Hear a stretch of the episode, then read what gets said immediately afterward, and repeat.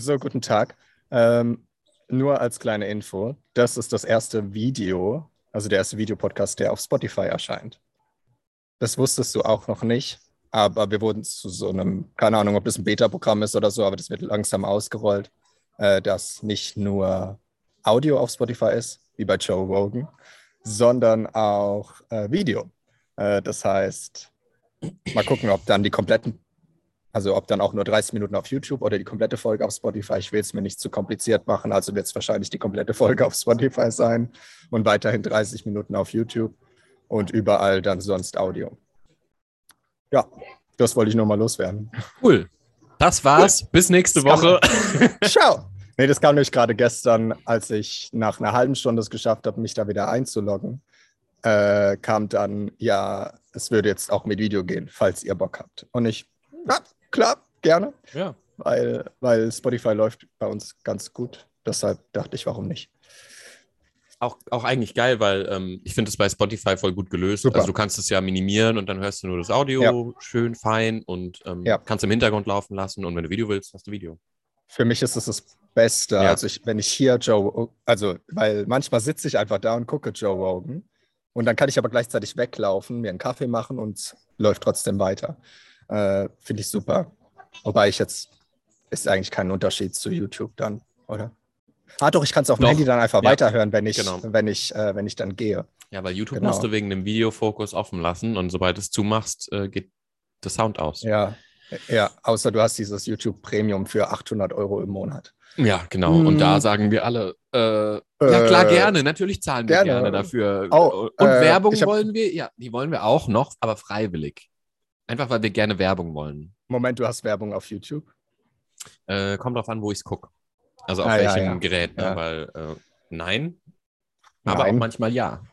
Ah, schwierig. Ähm, zweite Info. Wir, äh, aber die kennst du schon. da bist du ja dabei. Was? Ich wollte hier, ich wollte hier nochmal sagen, dass wir manchmal äh, Retreats veranstalten werden. Ich will das irgendwie gar nicht mehr Retreat nennen, aber ich mir ja, Das nervt mich Name die ganze ein. Zeit. Jedes Mal, wenn ich jemandem sage, wir machen einen Retreat, dann kotzt ja. sich so ein kleines bisschen in mir drin. Ja. Das ist wie wenn, ich sage das Wort ja nie, außer jetzt gleich. Das ist wie wenn jemand Mindset sagt. Äh, was ist das? Was ist das? Was ist Mindset? Das gibt's nicht.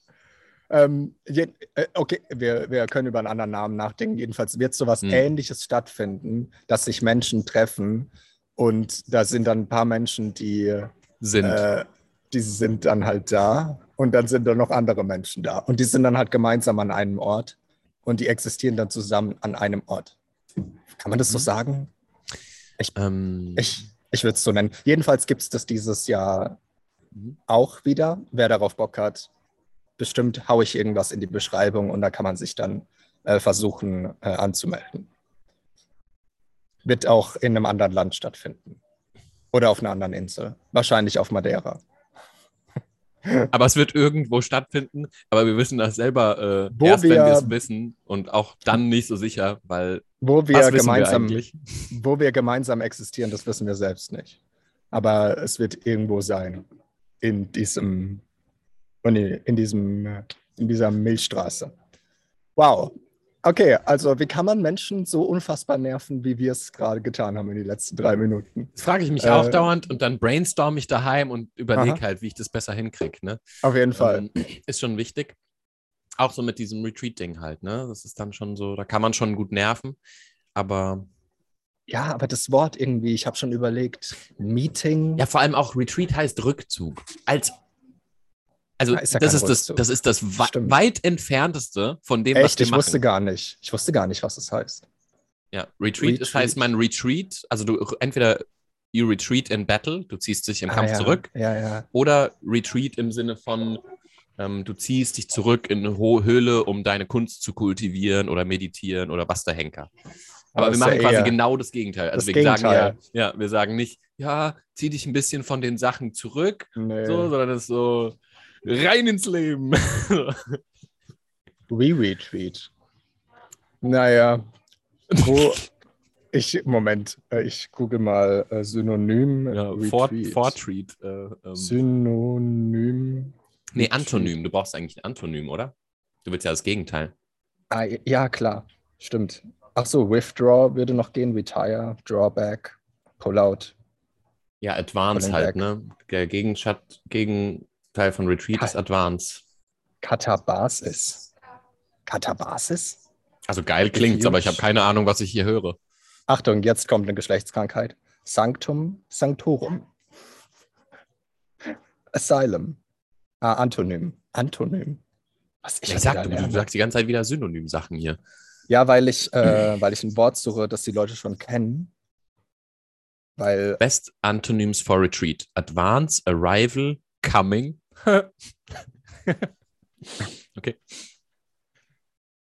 Advance, Dig in. Arrival ist gar nicht so schlecht. Arrival ist gar nicht so schlecht, weil ähm, es ist mhm. ja eigentlich ein Ankommen in der Erfahrung. Aber Ankommen impliziert ja, dass man irgendwo hinkommt. Aber es ist ja schon da. Wir, ja. Ich würde es nicht verkomplizieren, weil dann finden wir gar kein Wort. Aber es macht Spaß. Äh, ich, ich meine, man, man kann es auch einfach mal verkomplizieren, einfach nur so was Jux. Ach, okay. Ich habe natürlich Butthole gelesen, aber es heißt Bold Hole. Uh, chiefly British. Harbor. Bo Bold Hole? Oasis. Bold Hole. Das ist britisch. Aber das, ähm, ja, Briten, die sind halt Banane. Ich weiß nicht, ob wir ins Britische gehen so. sollten. Die sind halt einfach nur durch. Oasis. Anchorage. Das klingt halt, boah, aber sowas, da kriege ich auch schon wieder Schmerzen, ne? Wenn ich sage, mhm. wir, wir, bieten eine Oase oder so. boah, nee, das müssen wir dann auf Bali machen. Backpedal. Und selbst Na, da käme ich mir dann so toxisch spirituell vor. Welcome ja, to the Oasis. Ja, da gibt es auch so eine Serie, ne, mit so einem Retreat, wo die dann alle Psychedelika nehmen und da ist auch immer der Einleitungssatz so: Welcome to the Oasis. Moment, was ist jetzt der Unterschied zu unserem dann? Ist doch genau das Gleiche. Wo wir Psychedelika ja, nehmen klar. und ja, natürlich, so weiter. Aber das, Na, dann, ähm, ich meine, als ob wir die Idee selber hätten. Wir haben halt Netflix geguckt und gesagt, oh, die Oase, das machen genau. wir jetzt. Und wenn ich was tue, dann mein Leben auf Netflix aufbauen.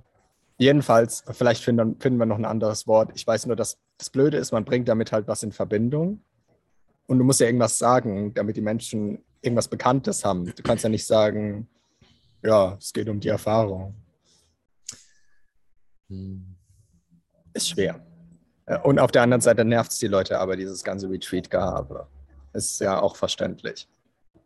Naja, wir finden bestimmt noch was. Ähm, ich wollte hierzu was sagen zu meinen leckeren Tarts. Äh, der, ich, ich habe noch ein anderes. Also wer jetzt auf Spotify ist, sieht es natürlich. Das ist noch ein Almond Cherry Tart. Okay, und ich minimiere mal kurz. Ich drücke dich mal hart weg. Und das ist Lemon. Und das da ist so das, was normalerweise in. Mm, Creme Brûlée, also das ist so flambiert, ne? Sieht man da so ein bisschen. Ja, genau. Und das ist in den Dickmanns drin. Ah, dieser, dieser Milchschaum, der dann nochmal so ankaramellisiert ja. ist. Mhm. Uh, ah. Und der Typ ist so geil, der ist Patissier und hat seine, der kommt hier aus Bansko, Bulgarien und hat Patissier in Paris gemacht. Und die Sachen sind mega. Und da gut. war er nicht gut genug und deswegen haben sie ihn aus Paris rausgeschickt. Nee, deswegen er ist er jetzt wieder in Bansko, Bulgarien. Genau, das ist das, was wir am liebsten hören würden. Und jetzt kann äh, er sich sagen, ich war mal in Paris.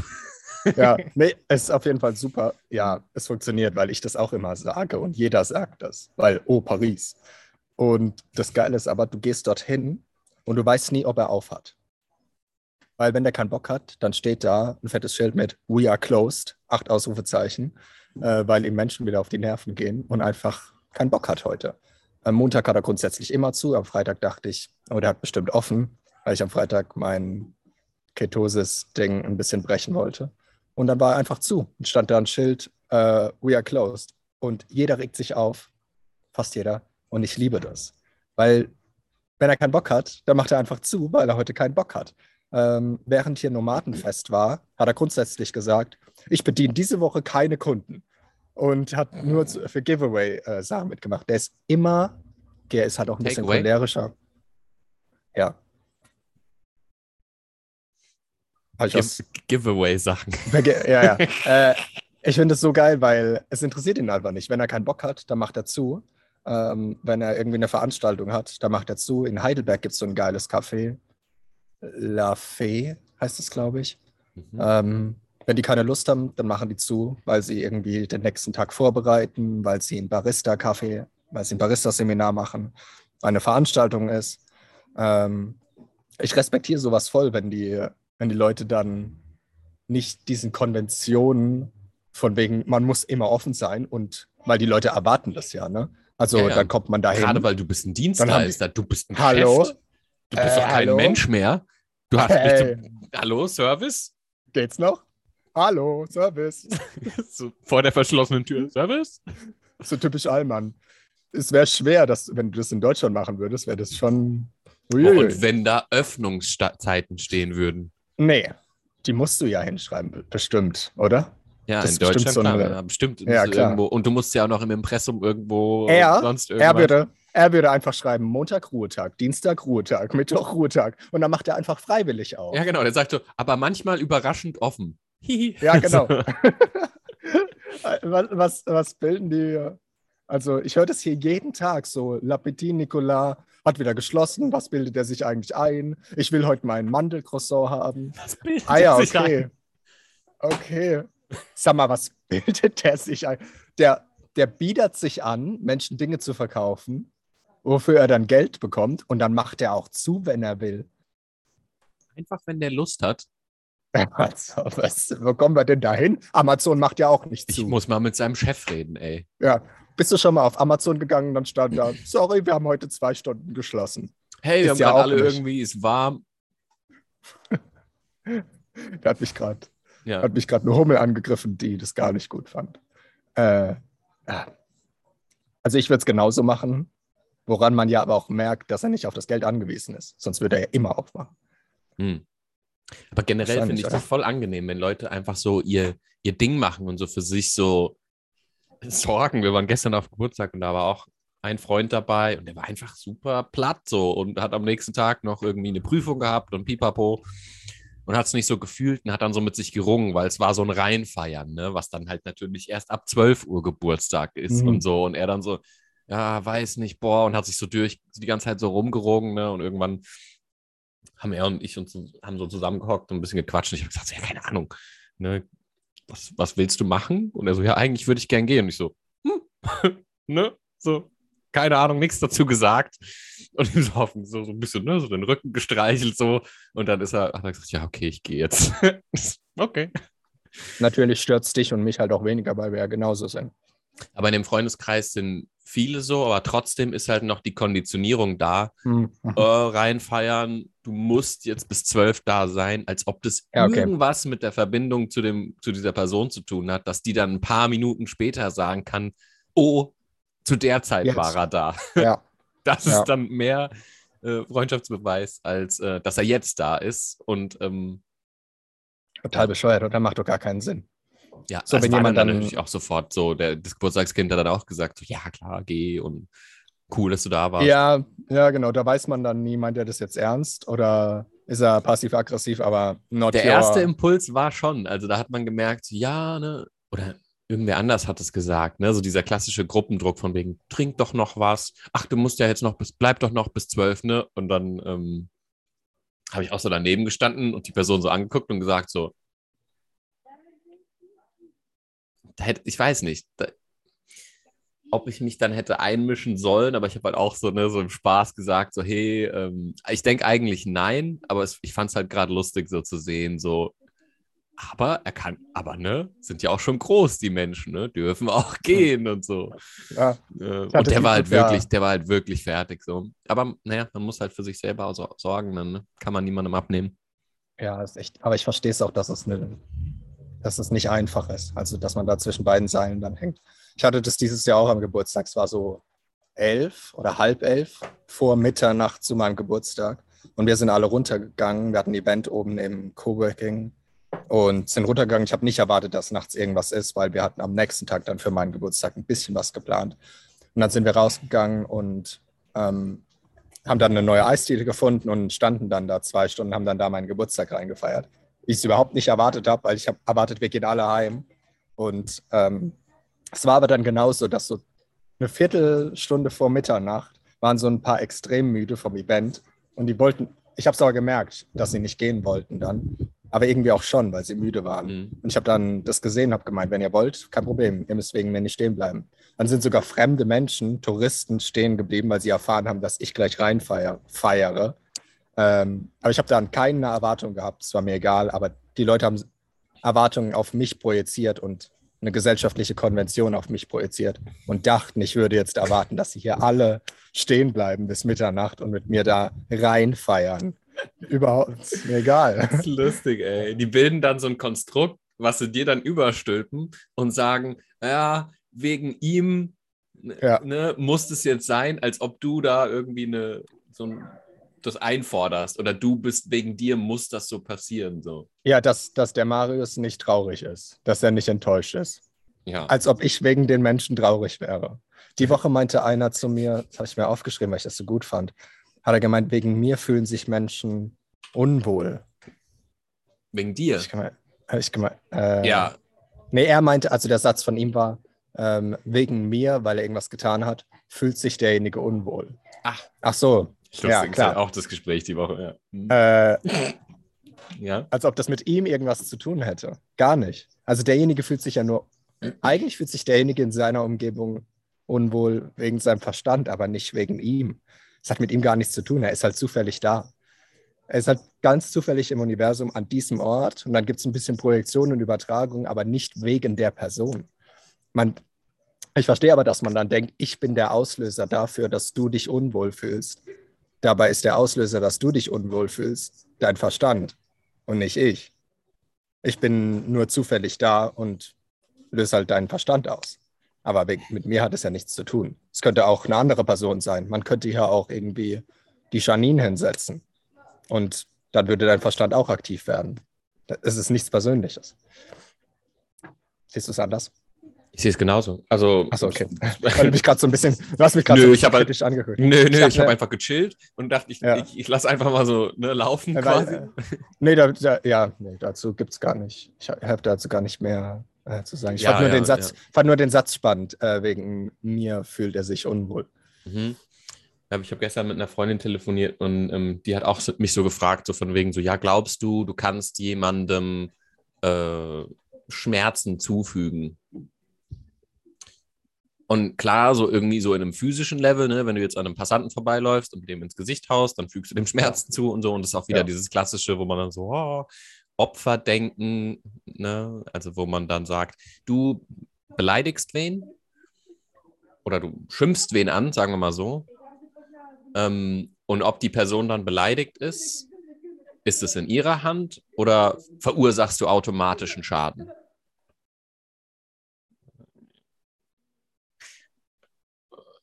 Und die Person kann ja quasi entscheiden, wie sie die Situation interpretiert, ne? also theoretisch. Mhm. Außer sie wird halt vom Verstand gehijackt und der sagt, oh, ja. da wird mir was angetan, ich kriege jetzt. Aber ja. das ist so ein schmaler Grad, ne? weil du dann auch sagen kannst, so ja, du ähm, schiebst die Schuld auf das Opfer, aber das Konstrukt Opfer entsteht ja, entsteht ja nur im Verstand von der Person erstmal, also so als erste Instanz. Ja, was meinst du mit dem, mit dem Opfer? Also wenn ich dir jetzt sage, du Arschloch, dann bin ich das Opfer. ja, wenn, aber nur, wenn du denkst, dass du das Opfer bist. Ja. Ne, weil jetzt ist ja gerade, also du hast jetzt gemerkt, okay, das war jetzt nicht, äh, du hast es nicht auf dich be bezogen, als es geht um dich persönlich. Ja, also du hattest auch gerade einen Kontext, wo du es erklärst. Klar. Ja. Genau, wenn, aber, wenn aber ich von jemand anderem gehört hätte, dass du ja. mich Arschloch genannt hättest, das wäre ein ganz anderer Kontext gewesen.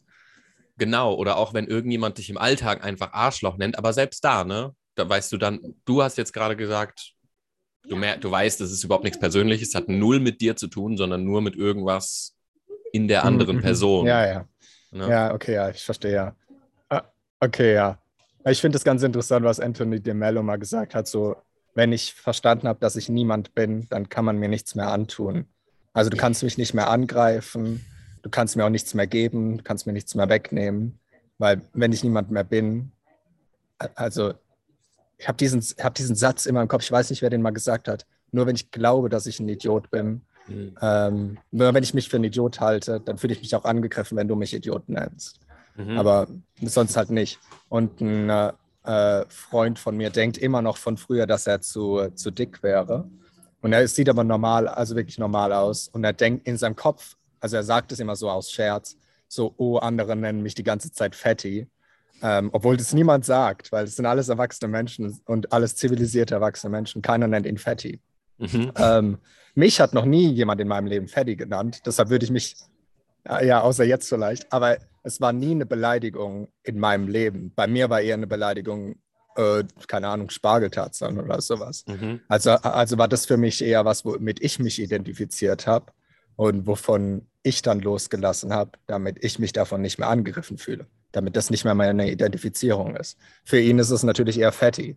Also wenn du mich, wenn du ihn Spargeltarzan nennen würdest, wäre das, oder wenn du ihn dünn nennen würdest, wäre das für ihn ein Kompliment, äh, weil er sich eher mit, mit dick identifiziert. Ist aber, wie du auch, ist aber, wie gesagt, wie du auch gemeint hast, ist auch der, der Kontext und halt auch deine Intention. Also ist deine, die ist immer ein bisschen schwerer herauszufinden, ist deine Intention, dass du mich verletzen willst? Oder ist deine Intention, was gibt es denn noch anderes außer verletzen wollen? Vielleicht bist du auch einfach emotional nicht intelligent und es ist dir rausgerutscht. Dann wäre die Intention nicht, mich verletzen zu wollen. Du bist halt einfach nicht emotional stabil genug und es ist dir halt rausgerutscht. Aber auch irgendwo, egal wie die Intention ist. Ja. Also gut, wie du damit umgehst, das ändert auf jeden also die Intention ändert auf jeden Fall vielleicht, wie du ja. damit so ein bisschen interagierst. Aber was das mit deinem Selbst macht, kann auch gleich sein, weil du trotzdem weißt, selbst wenn eine schlechte Intention ist, angenommen jemand will dich runtermachen, ähm, dann kann man immer noch wissen, dass das nichts mit einem selbst zu tun hat. Man kann sich dann trotzdem sagen, okay, keine Lust mit dir zu assoziieren oder stopp oder keine Ahnung, hau ab. Aber ähm, ob man das dann auf sich selbst bezieht und sagt, das ist jetzt ein Statement über mich selbst, äh, wo man dann negative Emotionen vielleicht sogar entwickelt, das ist halt. Ja, ähm, ich glaube, es ist nur, so ein, ist nur so ein Spektrum. Es fällt mir leichter, wenn ich zum ja. Beispiel weiß, du hast einen gestressten Tag gehabt und ähm, du wurdest irgendwie verlassen und hast deinen Job verloren. Dann fällt es mir natürlich einfacher, das nicht persönlich zu nehmen, als wenn ich weiß, dir geht es eigentlich total gut und ich habe vielleicht irgendwie einen Fehler gemacht oder es wäre berechtigt, dass du was persönlich mhm. sagst, dann würde ich mich wahrscheinlich äh, verletzt fühlen. Mhm. Weil deine Intention war dann auf keinen Fall, dass es was mit dir zu tun hat, sondern auf jeden Fall, dass es etwas mit mir zu tun hat. Also es war dann sogar. Ja, ja, genau. Ah, ja, klar, natürlich. Also ja, oder die Person mit der negativen Intention hat gedacht, es wäre persönlich, aber war zu unbewusst, um festzustellen, dass es nicht um die andere Person geht, dass man da ja. was versucht, Persönliches draus zu machen, was nichts Persönliches ist, sondern eigentlich nur in der Person stattfindet, die angreift. Ja, ich meine, in einer, wenn ich irgendwas gemacht habe, was dich irgendwie verletzt oder so, dann ist es ja verständlich, dass ich merke, wie du tippst. Ja, ich weiß. Auch, also ich, auch, wenn du, auch wenn du mich so konzentriert anguckst. Ja, ich bin auch konzentriert. Ich kann, ich kann das, aber ich kann das mittlerweile echt äh, ganz gut, weil ich nehme dann quasi das, während du sprichst, mit in ja. meine Erfahrung zu dem, ah, was okay. ich gerade tue. Also oh. ich bin dann halt äh, quasi, das ist wie wenn ich irgendwie Yoga mache und währenddessen mit jemandem rede. Dann nehme ich meinen Körper ja. wahr und gucke, wie das Gespräch auch noch damit einfließt. So.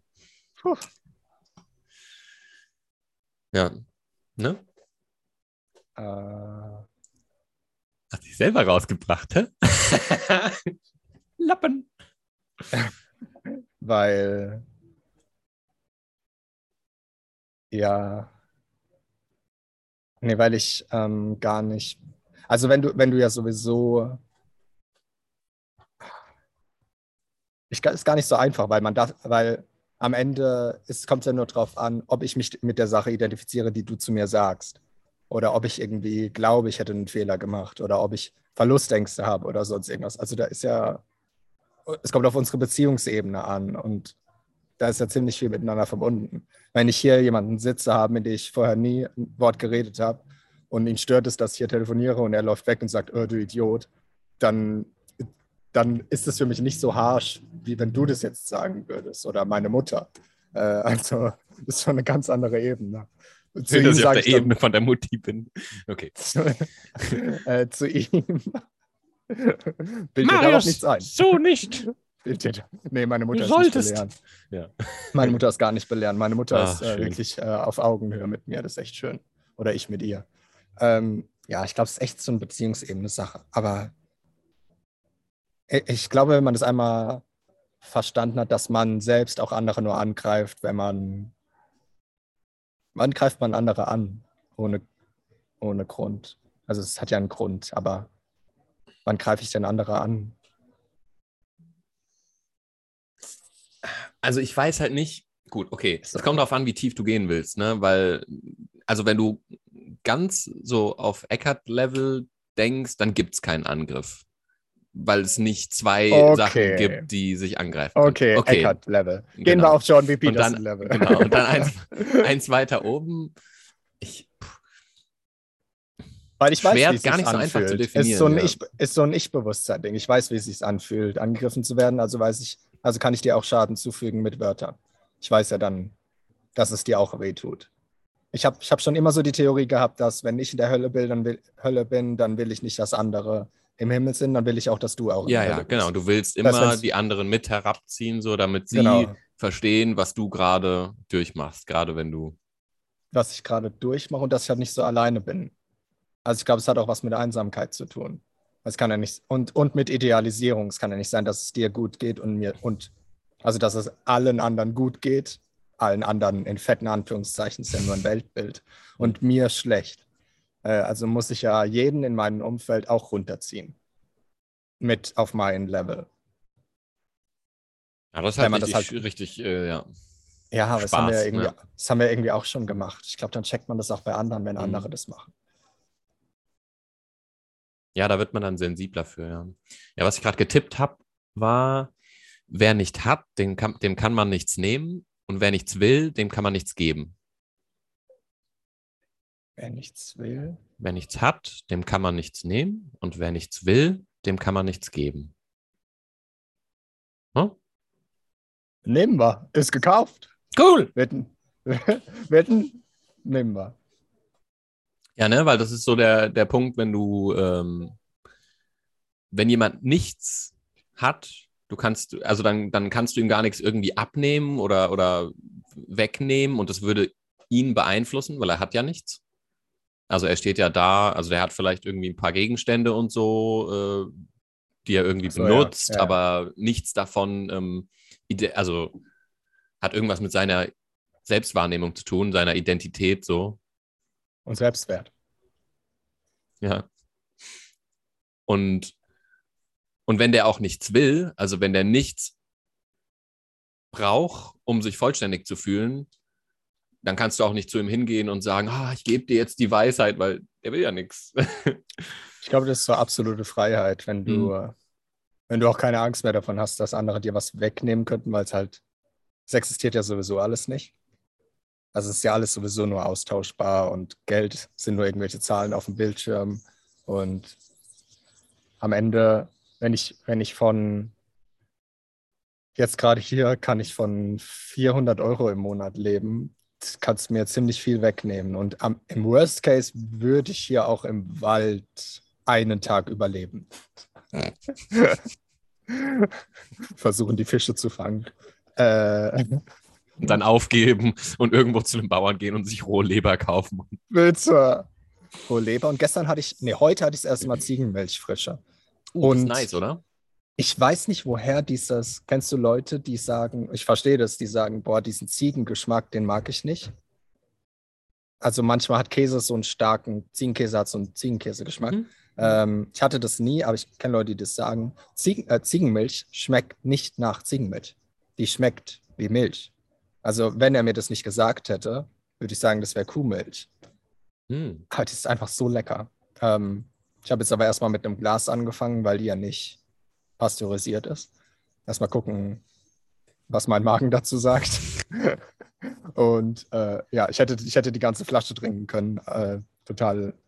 Ich, ich, es hat mich nur daran erinnert, ich hatte, glaube ich, einmal in meinem Leben äh, Kuhmilch und das war in Österreich oder in der Schweiz.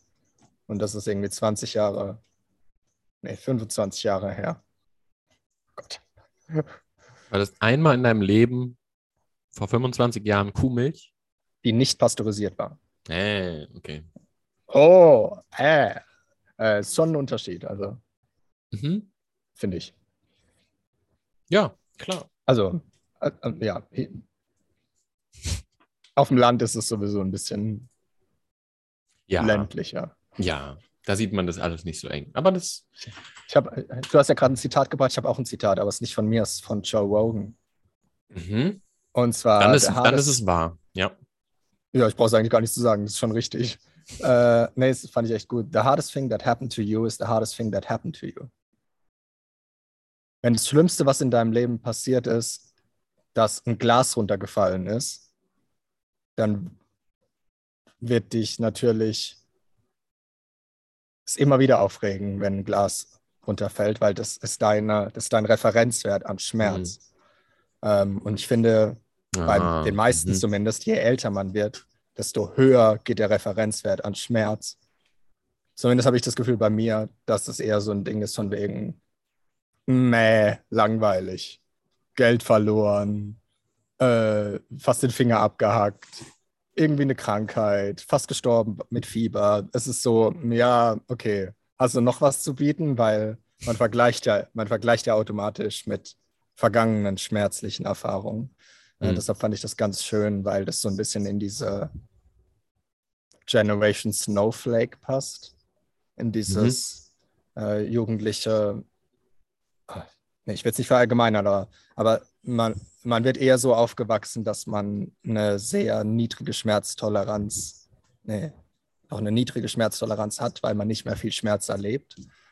Und ich habe auch schon 20-Jährige gehört, die gesagt haben, dass sie Angst davor haben, die Spülmaschine auszuräumen, weil das für sie so ein emotionaler Schmerz ist, äh, dass sie das nicht ertragen könnten. Also es ist für sie wirklich der Horror ich mache das hier im Coworking jeden Tag, weil es für mich ein bisschen so Mutter Teresa-Ding ist, dass ich mich um was kümmern kann. Äh, aber, aber finde ich, find ich ganz, ich äh, finde ich ganz interessant. Ich glaube auch, dass man, es ist keine Empfehlung, dass man sich mit Diskomfort, es wäre schon wieder, dann würde jeder wieder Dinge machen, die einfach unkomfortabel sind. Aber ich glaube, wenn man auch unfreiwillig Diskomfort erlebt, da, dann geht ja logischerweise auch der Referenzwert hoch. Und dann kann dich jetzt nicht mehr so viel schocken. Also die meisten Dinge, für die andere ein Weltuntergang wären, die sind für mich halt eher langweilig. Wo ich mir dann denke, okay, äh, ja. Ich finde es aber ganz angenehm, dass ich nicht jeden Tag, wenn jetzt mein äh, Kaffee plötzlich kalt ist, einen halben Schlaganfall bekomme, weil es so schlimm wäre. Ja, das also, schon, ja. Finde ich sehr angenehm. Hm. Aber da wurde ich halt ein bisschen, da wurde ich auch, bin ich auch so ein bisschen reingewachsen, auch unfreiwillig. Das ist ja auch mehr also so ein Spektrum, nicht, ne? Das ist ja, kommt ja. ja. auch in Wellen. Also man hat ja Tage, wo das irgendwie mal ja. easier ist, wo einen so nichts bewegt und dann gibt es ja. so Tage, wo man dann vielleicht doch äh, irgendwie so merkt, so ja, der Mensch nervt mich jetzt gerade schon. Und du hast es letztens, aber ich glaube, das war nicht im Pod, du hast es auch gesagt, dass äh, das trotzdem noch so ist, dass diese Untergangsphasen kommen und ich merke das mittlerweile auch. Und ich, hm. ich würde nicht sagen, dass ich sie akzeptiere, aber ich sehe sie mittlerweile als ein Teil von etwas. Und ich warte hm. dann noch nicht mehr, weil ich weiß genau, wie tricky das ist, im Untergang zu sein und dann zu sagen, ja, ich will aber wieder den Übergang. genau. Wo so ich schaffen dann aber, wir Leid. Ah, wollen. Ja, Super. Genau, ja. Wo ich dann aber auch weiß, dass, ah, dass das Glück vom Verstand auch nur ein Konstrukt ist und dass er dann zum Beispiel sagt, auch diese, diese Almond-Tat, das ist also Glück äh, und das wollen wir wieder haben. Na toll. Jetzt haben wir schon eine Begierde geschaffen und jetzt viel Spaß beim. Jetzt, jetzt wird das Leid noch länger als notwendig. Es zu, ak zu akzeptieren, in diesem Untergang zu sein, hilft aber irgendwie auch nicht, weil das würde bedeuten, dass es ein Ich gibt und einen Untergang. Das, dann werden wir wieder zwei verschiedene. Also Akzeptanz. Ja, dann gibt es wieder viel, fürs, fürs Ich was zu tun. Ne? So. Genau, ja. Weil viele sagen dann, oder es ist so der allgemeine Glaube, ja, ach so, okay, also Begierde ist also schlecht, äh, nicht schlecht, Begierde ist also etwas, was noch mehr Leid erschafft. Und dann denken sie, ah ja, das ist also, also dann das Gegenteil würde also funktionieren. Also ich meine, schon mal zu erkennen, dass Begierde Leidenschaft, das ist ja schon ein Anfang. Und da denkt man sich, ah, jetzt habe ich es aber rausgefunden, es ist Akzeptanz.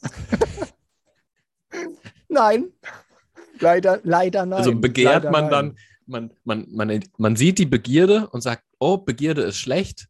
Und dann begehrt man Akzeptanz und sagt, ja, okay, also muss ich nur akzeptieren. Und dann schafft und man sich ein neues Ding, wo man sagt, ah, so soll es sein. und das ist richtig tricky, weil, ja. Weil manchmal, also wenn man in so einem, in so dem Anfangsstadium von Erfahrung ist, merkt man natürlich, dass es etwas bringt, zum Beispiel Emotionen zu akzeptieren. Das, aber was ist der Referenzwert? Also bedeutet, ich habe die Tage einen Artikel geschrieben, ich schreibe manchmal, lese ich mir alte Artikel von mir wieder durch, um mich wieder daran zu erinnern was ich mal geschrieben habe, weil auch ich ver vergesse das manchmal. Äh, und das ist so einer, den ich wieder lesen würde. Darf ich dir mal vorlesen? Bitte. Auch du vergisst manchmal? Jetzt darfst du. Ja, klar. Was ja eigentlich, was ja eigentlich komplett bescheuert ist, weil es ist immer das Gleiche. Aber trotzdem lese ich es manchmal durch und denke mir dann, du hast es also schon mal in Anführungszeichen gewusst. Wie konntest du es nur vergessen? Und es ist dann irgendwie schön, es nochmal zu lesen. Erlaubst du, gestattest du mir, meine Majestät? Äh, weil das geht nämlich auf dieses Akzeptanzthema. Ähm, auf Deutsch, auf Englisch oder ich lerne gerade Spanisch, aber auf Spanisch wäre der Artikel wirklich uh, ja. sehr übel. Ah, das lassen das wir so. Ja. Weil wir müssen hier also, einen hohen Qualitätsstandard bedienen. Echt? Und deswegen. Wegen Spotify, weil wir jetzt auf Spotify sind, ne? Ja, Big Sponsorship. Okay. Big Sponsorship. Also, äh, in deiner Kindheit waren deine Eltern für deinen emotionalen Schmerz verantwortlich. Da du das Zepter nicht übernehmen konntest, da du das Zepter nicht übernehmen konntest, hat es dein Verstand eben getan. Soweit klar, ne? Der Verstand übernimmt Verantwortung für emotionalen Schmerz bei jedem, weil die Eltern es nicht tun konnten. Oder weil die Eltern es meistens nicht tun konnten, übernimmt dann der Verstand das Zepter. Ähm, heutzutage sagen dann die meisten, übernimm Verantwortung für deine Emotionen um eben diese Verantwortung wegzunehmen, typische innere Kindarbeit, um dann zu sagen, du bist jetzt also der Verantwortliche für deine Emotionen. Ähm, also setzt man sich dann hin, strengt sich an, weil man eben gesagt hat, dass Anstrengung einen zum Ziel führt. Schon wieder tricky.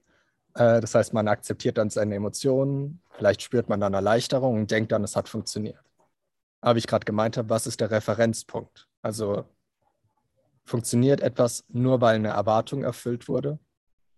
Also du erwartest, emotionaler Schmerz geht zurück. Emotionaler Schmerz geht zurück, heißt es dann, es hat funktioniert.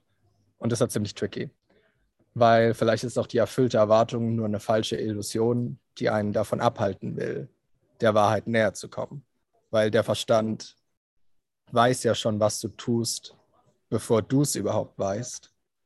Und wenn du anfängst, schon darüber nachzudenken, sagen wir mal, deine Emotionen zu akzeptieren, klappt er natürlich hoch, also seine Abwehr geht hoch und dann kann das Ganze schon gar nicht mehr funktionieren, weil er dann noch stärker zwischen dir und dem steht, was du akzeptieren willst. Ähm, also ich habe geschrieben, vielleicht ist es nur das Leckerli deines Verstandes, das dir vorgaukeln soll, es hätte funktioniert. Ähm, nehmen wir also an, du akzeptierst, dass die erfüllte Erwartung nur ein Ablenkungsmanöver deines Verstandes war und nehmen wir an, du hast die Illusion erkannt. Ähm, die Frage ist ja jetzt, solltest du weitermachen? Nein. Solltest du damit aufhören? Eher nicht. Solltest du mehr darüber erfahren? Auf gar keinen Fall. äh, der Verstand spielt ein Spiel mit dem Menschen, aber der Mensch kämpft weiter. Er glaubt, weil das die klassische Analogie ist, dass man in einem Kampf nur genug kämpfen müsste, oder eben resignieren oder eben den Gegner austricksen. Aber alles davon ist zwecklos. Ähm, wer sich auf den Kampf mit seinem Verstand einlässt und sei es nur die modernen trojanischen Pferde der Selbsthilfeindustrie, der wird verlieren. Weil der erste, wie ich gesagt habe, der erste Anflug einer Intention und der Gegner steht fest und es ist der Verstand, weil er schon den nächsten Schritt kennt, äh, bevor du ihn überhaupt kennst. Äh, der Mensch gewinnt die Herrschaft über seinen Verstand nicht, indem er ihn bekämpft, weil es gibt nichts zu bekämpfen. Also der Verstand existiert nicht. Ja, ich habe gerade also aufgeschrieben, ich habe gerade aufgeschrieben, Kampf mit Gegner impliziert Gegner. Man, so. Ja, genau. Es würde bedeuten, ja, und du erschaffst den Kampf, indem du etwas akzeptierst, weil dadurch wird etwas aktiv, was du glaubst, überwinden zu müssen. Äh, das ist immer die dünne Linie. Also Verstand ist nur ein Konstrukt und all die Ratschläge, Therapien, Übungen, Meditationen geben dem Konstrukt im Menschen eine Daseinsberechtigung. Das heißt, der Kampf hört äh, dann auf, wenn wir keine Dinge mehr tun, die den Gegner in Anführungszeichen stärken. Und all die Versuche zu akzeptieren, zu resignieren, zu gewinnen, zu verlieren, zu wachsen, zu erkennen, haben nur den Zweck, auch wenn sie noch so attraktiv erscheinen, haben nur einen Zweck, auch wenn sie nur so attraktiv erscheinen. Und das ist dem im Menschen eine Berechtigung zu geben, das nur existiert, weil er glaubt, er könne gewinnen. Namaste. Schön. Gut, dass du das Wort noch gesagt hast. Damit ist es runder. Ja, ähm, und bei dem Artikel war es nämlich so, als ich angefangen habe, war mir, war mir noch nicht klar, worauf ich hinaus will. Und währenddessen ist es mir dann klar geworden. Ja. Was wir mit dem akzeptieren, ähm, dass wir da einer Sache eine Berechtigung geben, die wir dadurch überhaupt erst erschaffen. Ja. Ja, die Vorstellung, wie, wie was zu sein hat oder wie Dinge sind, erschafft quasi irgendwie direkt ein Konstrukt. Also. Ja, ja. Hm. Und es erschafft so auch die Notwendigkeit von dem Konstrukt. Ja. Ja, also, ja. Macht Sinn. Macht Sinn. Irgendwie.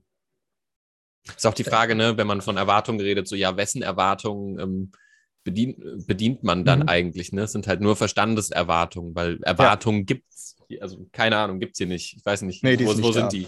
Ne? Ähm, ah, da. Ja, ja, aber man kann sie sich halt super schaffen. Ne? So. Ja, weil oh, ich hoffe, ich der finde, Bäcker hat auf. Also der Bäcker hat, oh, ich hole mir jetzt da ein schönes Brötchen und dann hat der plötzlich zu. War bei mir gestern genauso. Ich bin da hingelaufen, habe erwartet. Äh, ich krieg mein Almond Croissant. War ich dort? War nicht da? Okay, gehe ich halt wieder. Also, aber wenn ich eine mega Erwartung gehabt hätte, dann auf jeden Fall. Wenn ich die Erwartung habe, ja, es stimmt aber, das ist nämlich spannend, weil ich habe nicht die Erwartung, dass diese Akzeptanz funktioniert. Mein Verstand hat ja die Erwartung, dass eine Akzeptanz funktioniert, weil das Selbst hat keine Erwartung. Das heißt, ich gehe ja schon mit dem Verstand an die Akzeptanz ran. Ist ja, ja genau, klar, dass also du, das ja, funktionieren klar, kann. Klar, ich glaube, dieses Akzeptanzding ist halt so, das beschreibt was, einen Zustand, der nicht beschrieben werden kann. Aber man kann es halt auch so interpretieren, dass es was ist, was man macht. Ähm, also da stürzt sich halt der Verstand drauf. Du musst akzeptieren. So. Aber das ist ja dann was, was man macht, um wohin zu kommen. Aber Akzeptanz heißt ja genau, ja, es ist halt so, wie es ist. also fertig. Ähm, Wäre ja dann eher ein Mittel zum Zweck. Ja, ja, genau. Wenn ich, wenn ich irgendwo hinkommen will. Ist eigentlich schon ein guter, eine gute, daran erkennt man es dann schon, dass es vom Verstand kommt. Ja, das ist auch so dieser, ähm, ich weiß nicht, das ist so ein, so ein Zen-Mönch, den ich ganz cool finde, der ist so lustig und der sagt halt auch immer, der macht nur Sazen. Sazen heißt einfach, du sitzt und machst nichts. und er sagt, äh, er sagt auch immer so lachend so zu den Leuten, ja, äh, ja, es ist just sitting. Es ist nicht, du machst nicht mehr und du machst es auch nicht, um irgendwo hinzukommen, sondern es ist einfach nur, du sitzt einfach. Fertig. Und das ist halt so, ja. Da ich aber weiß, wie, da ich es auch von mir selbst noch kenne und es auch teilweise in mir immer noch aktiv wird, hm. weil da, dann weiß ich, was der Verstand von anderen sagt. Weil meiner sagt dann, oder ich höre dann noch so ein bisschen, oder vielleicht kann ich mich daran erinnern, dass ich dann sage, das verstehe ich jetzt nicht. Ja. Also wenn ich es nicht, wenn ich es nicht, das heißt, ich, okay, da, also dass es nicht bekämpfen soll, das kann ich noch verstehen, dass, dass das dann einer Sache eine Berechtigung gibt. Aber es dann nicht zu akzeptieren, ja, was bleibt denn dann noch? Also ich, es kommt dann eher so ein, hä? aber, aber, aber genau das ist dann auch das Schöne, weil man dann eben merkt, was überhaupt diese Frage stellt. Also was ist überhaupt das, was es nicht versteht? Oder was die Sache verstehen will, anstatt ja, ja, aufzuhören, genau. es verstehen zu wollen. Dass das, das Verstehen das einen auch davon abhält. Ja, das isoliert halt so den Verstand nochmal anders, weil du dadurch halt mhm. merkst, mhm. da ist irgendein Wille, so, so, ah, ich muss das verstehen oder ich habe das jetzt verstanden und so. Ja, aber also darum geht es hier nicht. Also mhm. Also wenn du, wenn du einfach sitzt, da gibt es nichts zu verstehen. Also du sitzt einfach nur und oder was auch immer du halt machst. Ne? Ähm, ist immer die mhm. Frage, ob der Verstand sich einmischt und sagt, ja, so und so sollten wir das hier machen, damit es okay ist. Und dann dissoziierst du zu dem Grad, äh, wie du in den Verstand rückst, ähm, von der Erfahrung weg. Die steht dann, ja, Verstand steht dann zwischen dir und der Erfahrung. Mhm. Weil das sie entweder, selbst wenn du versuchst, die Erfahrung zu akzeptieren, ist er auch, ist er auch involviert was mega tricky ist. Weil, weil an den Punkt zu kommen, es überhaupt zu, also an den Punkt zu kommen, nicht mehr zu kämpfen und zu, die, die, ganze Illusionskacke zu erkennen und dieses ganze Begierde-Ding. Und dann kommst du nach Jahren oder nach, bei manchen dauert es ja ewig. Da bist du irgendwie 40 und dann merkst du, ah, es ist also Akzeptanz. Und dann bist du immer noch im Verstand. Mhm. Also da, da, du, du bist also du hast, du hast nur die Probleme ausgetauscht, bist keinen Schritt weitergekommen. Okay, du bist weitergekommen im Sinne von, du weißt jetzt, was nicht funktioniert. Ähm, das heißt, du musst ja erstmal dieses ganze, diesen ganzen Ballast von, es funktioniert nicht, äh, das ist eine Illusion, den musst du ja erstmal erfahren. Und dann kommst du an einen Punkt an, dann denkst du dir, ja, okay, also meine Erwartung war jetzt also auf Akzeptanz, weil, ach, das macht ja auch so Sinn, ne? Es einfach zu akzeptieren akzeptier doch einfach, was du nicht ändern kannst. Und dann kommst du da an, dann merkst du dir, oh nein, immer noch. Das ist auch so lustig, weißt wie du? Ernüchternd, so. Wie ernüchternd. Oh, krass. Stell dir mal vor, du bist 60 oder 70. Alleine schon, also ich finde es alleine schon mit 30 schlimm. Äh, nicht schlimm, aber schon sehr, dann, du, du hast zwar die Erfahrung gemacht, dass es nichts dass es dich nicht rausgeführt hat aus dem Verstand, aber dann bist du immer noch da. Ja. ja. Ah ja, ist halt lustig, ne? weil, weil die ähm, irgendwann merken die Leute im Prinzip, dass so Verstand vielleicht oder manche dieser Muster nicht so toll und hilfreich sind. Ne? Und dann sucht man sich stattdessen andere Muster, die man dann als besser wertet, wo man sagt, ah, da ist jetzt äh, Akzeptanz und so. Das heißt, man kreiert dann selbstständig ein neues Konstrukt ähm, abseits der Realität und lebt dann dahin so lange, bis man dann halt und trägt das dann mit sich rum, weil man den ganzen Tag sich vielleicht dann sagt, so, ah, ich muss das jetzt nur akzeptieren, ich muss das jetzt nur akzeptieren und so. Und dann schleppt man das so lange bis sich rum, bis man auch merkt, dass das wieder jetzt man nur in dem Konstrukt denken ist, nur im Verstand. Und dann halt irgendwann merkt, ja, okay, das hat jetzt auch nichts gebracht, auch wenn es schön klang mit den äh, mit der Akzeptanz. Und was ich dann, ich glaube, das hat die Tage eine zu dem Artikel geschrieben oder zu, zu irgendwas, das harte Arbeit oder Anstrengung keine Bedeutung hat. Ich glaube, es ging um den Troy Trojan Horse. Und die hat dann geschrieben, ja, aber was hat dann Arbeit überhaupt noch für einen Sinn? Ja, also den, den du ihr gibst. Okay. Also wenn es halt viel Sinn für dich ist, dann würde ich es dir auch nicht abnehmen. Also die Absicht habe ich nicht. Aber die Arbeit an sich ist sinnlos. Also an sich per se. Aber wenn du ihr eben ganz viel gibst, weil, weil Sinn und Bedeutung ja auch nur ein Konstrukt ist und es die Frage nach dem Sinn des Lebens, jemand, der sowas fragt, der fragt es auch nur vom Verstand aus, weil er es halt verstehen will. Ähm, wenn die Arbeit also, wenn du also viel Sinn brauchst, also kognitiven Verstandessinn, und die Arbeit halt eine gute, ein gutes Mittel dazu ist. Vor allem von der weiß ich auch, dass sie sechs, sieben verschiedene Jobs hat und sich gar nicht erfüllt fühlt, dann würde sie ja ihren falschen Sinn abgeben, würde sie damit aufhören.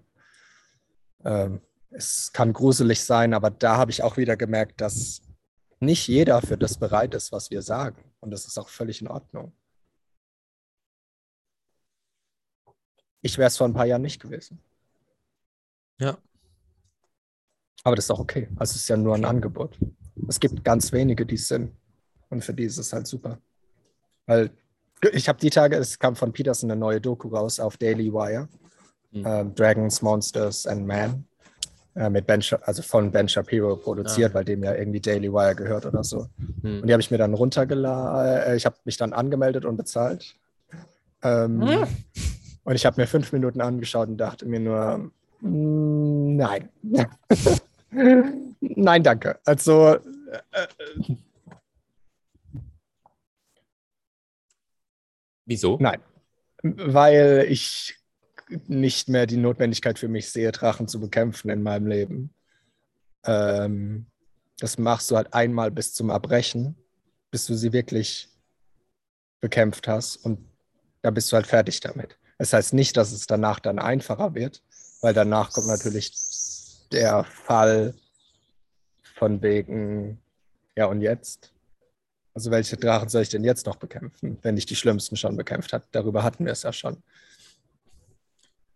Ich meine, du hast ja auch den Drachen irgendwo geschaffen selber. Also das ist ja auch so, dass dann gehst du an den, an den Ende von dem Weg und merkst halt, dass der eigentlich nur in deinem, äh, du hast halt in deinem Verstand einen Feind gebaut und dann bist du zu dem Feind hingegangen und hast gesagt, so, und mit dem setze ich mich jetzt voll auseinander und dann äh, ist der Feind besiegt und du hast gemerkt, ja, okay, und jetzt ist jetzt immer noch nichts anderes und äh, ja, dann musst du halt das Feindbild loslassen und, äh, also musst nicht, ne? Kannst den neuen Drachen suchen auch, auch cool. Ja, witzig. Ich habe mir ja selbst den Drachen geschaffen. Und nur trotzdem hilft es nicht, den Schritt irgendwie zu überspringen. Ich könnte ja auch sagen, da gibt es gar keinen. Also ich meine, den Drachen gibt es ja eh nur in deiner Erfahrung halt, ne? Ja, ja, klar. Aber warum brauche ich die Heldenreise einmal, um sie dann nie wieder zu brauchen? Ich könnte ja von Anfang. Sie, du brauchst sie so lange, bis du sie nicht mehr Bis ich sie nicht mehr brauche. Ja. ja, genau. Aber warum, warum kannst du nicht mit 18 sagen, weißt du was? Fuck it, Opfer abbringen, Verantwortung, meinen falschen Drachen bekämpfen? Lassen wir einfach. Äh, trotzdem ist das ja irgendwie notwendig. Also alleine das Wissen, ja, ich brauche halt die Erfahrung, dass er nicht existiert. Wahrscheinlich.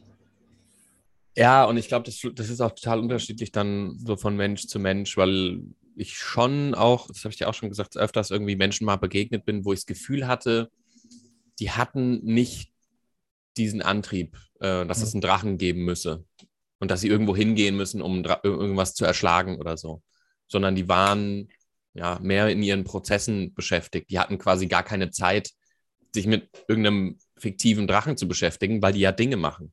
Die sind ja mhm. beschäftigt mit dem, was sie machen. Mhm. Alleine, dass diese Lehren von Peterson zum Beispiel aber so populär sind, würde ich sagen, ja, dass das ja. die Mehrheit ist, äh, die das braucht. Sonst würde, also es ist ja eine reine repetitive Sache mittlerweile. Er wiederholt sich ja nur noch. Es ist ja, mhm. man müsste es ja mittlerweile verstanden haben, worum es geht, aber er wiederholt sich. Genauso wie Carnivore Aurelius sich wiederholt, weil es ja ein Riesenunterschied ist zwischen Verstehen und Erfahrung. Ähm, bis man mal in die Erfahrung kommt, ist ja, bei Propag ist ja wie Propaganda. Du wiederholst was so lange, bis die Leute nicht mehr Wahrheit von Lüge unterscheiden können. Und dann sagen sie, ah, das ist also die Wahrheit, ich muss den Drachen bekämpfen. Und dann uh. tun sie es. Das ist nice. Das ist auch ein geiles Bild für den Verstand. Ne? Der wiederholt halt so oft, bis du es äh, für die Wahrheit hältst. Hm, ja, stimmt. Der Verstand macht eigentlich genau das Gleiche. Ja. Wow also dadurch, dass du halt irgendwann gesagt gekriegt hast, so das und das bist du und du bildest dann den Verstand aus, so als äh, Konstrukt. Und, dann, und dieses Konstrukt ist so gebaut, dass es immer wieder neue Probleme schafft, die dann ähm, irgendwie mit dir zu, in Verbindung gebracht werden vom Verstand, so als ob da ein Problem ist und dann gibt es ein Du, was dieses Problem lösen muss. Und dann erzählt dir der Verstand das ja den ganzen Tag in verschiedenen Nuancen. So, da ist jetzt das Problem. Und da ist jetzt das Problem. Und du bist in Relation zu diesem Problem hm. und musst es jetzt irgendwie bewältigen und akzeptieren. Ich weiß noch, wie Sam Harris mal bei Joe Rogan gesagt hat, ich bin der langweiligste Mensch, den ich kenne, weil sein Verstand immer wieder das Gleiche sagt. Und ich hatte das vor zwei Tagen, dass so ein bisschen, dass so gemerkt habe, wie eine Infektion oder so ausbricht und ich auch gleichzeitig, äh, ich habe äh, wenn ich so, wenn ich so hypersensitiv bin, dann, also dann schlägt halt, weil ich hypersensitiv bin, schlägt so ein Wetterumschwung wie jetzt gerade, so schlagartig von 19 auf 28 Grad, äh, geht mir halt voll aufs Gemüt und ich halte dann, mittlerweile habe ich gecheckt, also es ist halt so ein Huberman-Ding, ich halte dann halt Hand unter das Wasser und dann, dann geht's wieder. Äh, dann werde ich wieder entspannter. Und da kam alles so ein bisschen zusammen und dann wurde mein Verstand halt auch sehr laut, weil das hängt ja alles miteinander zusammen.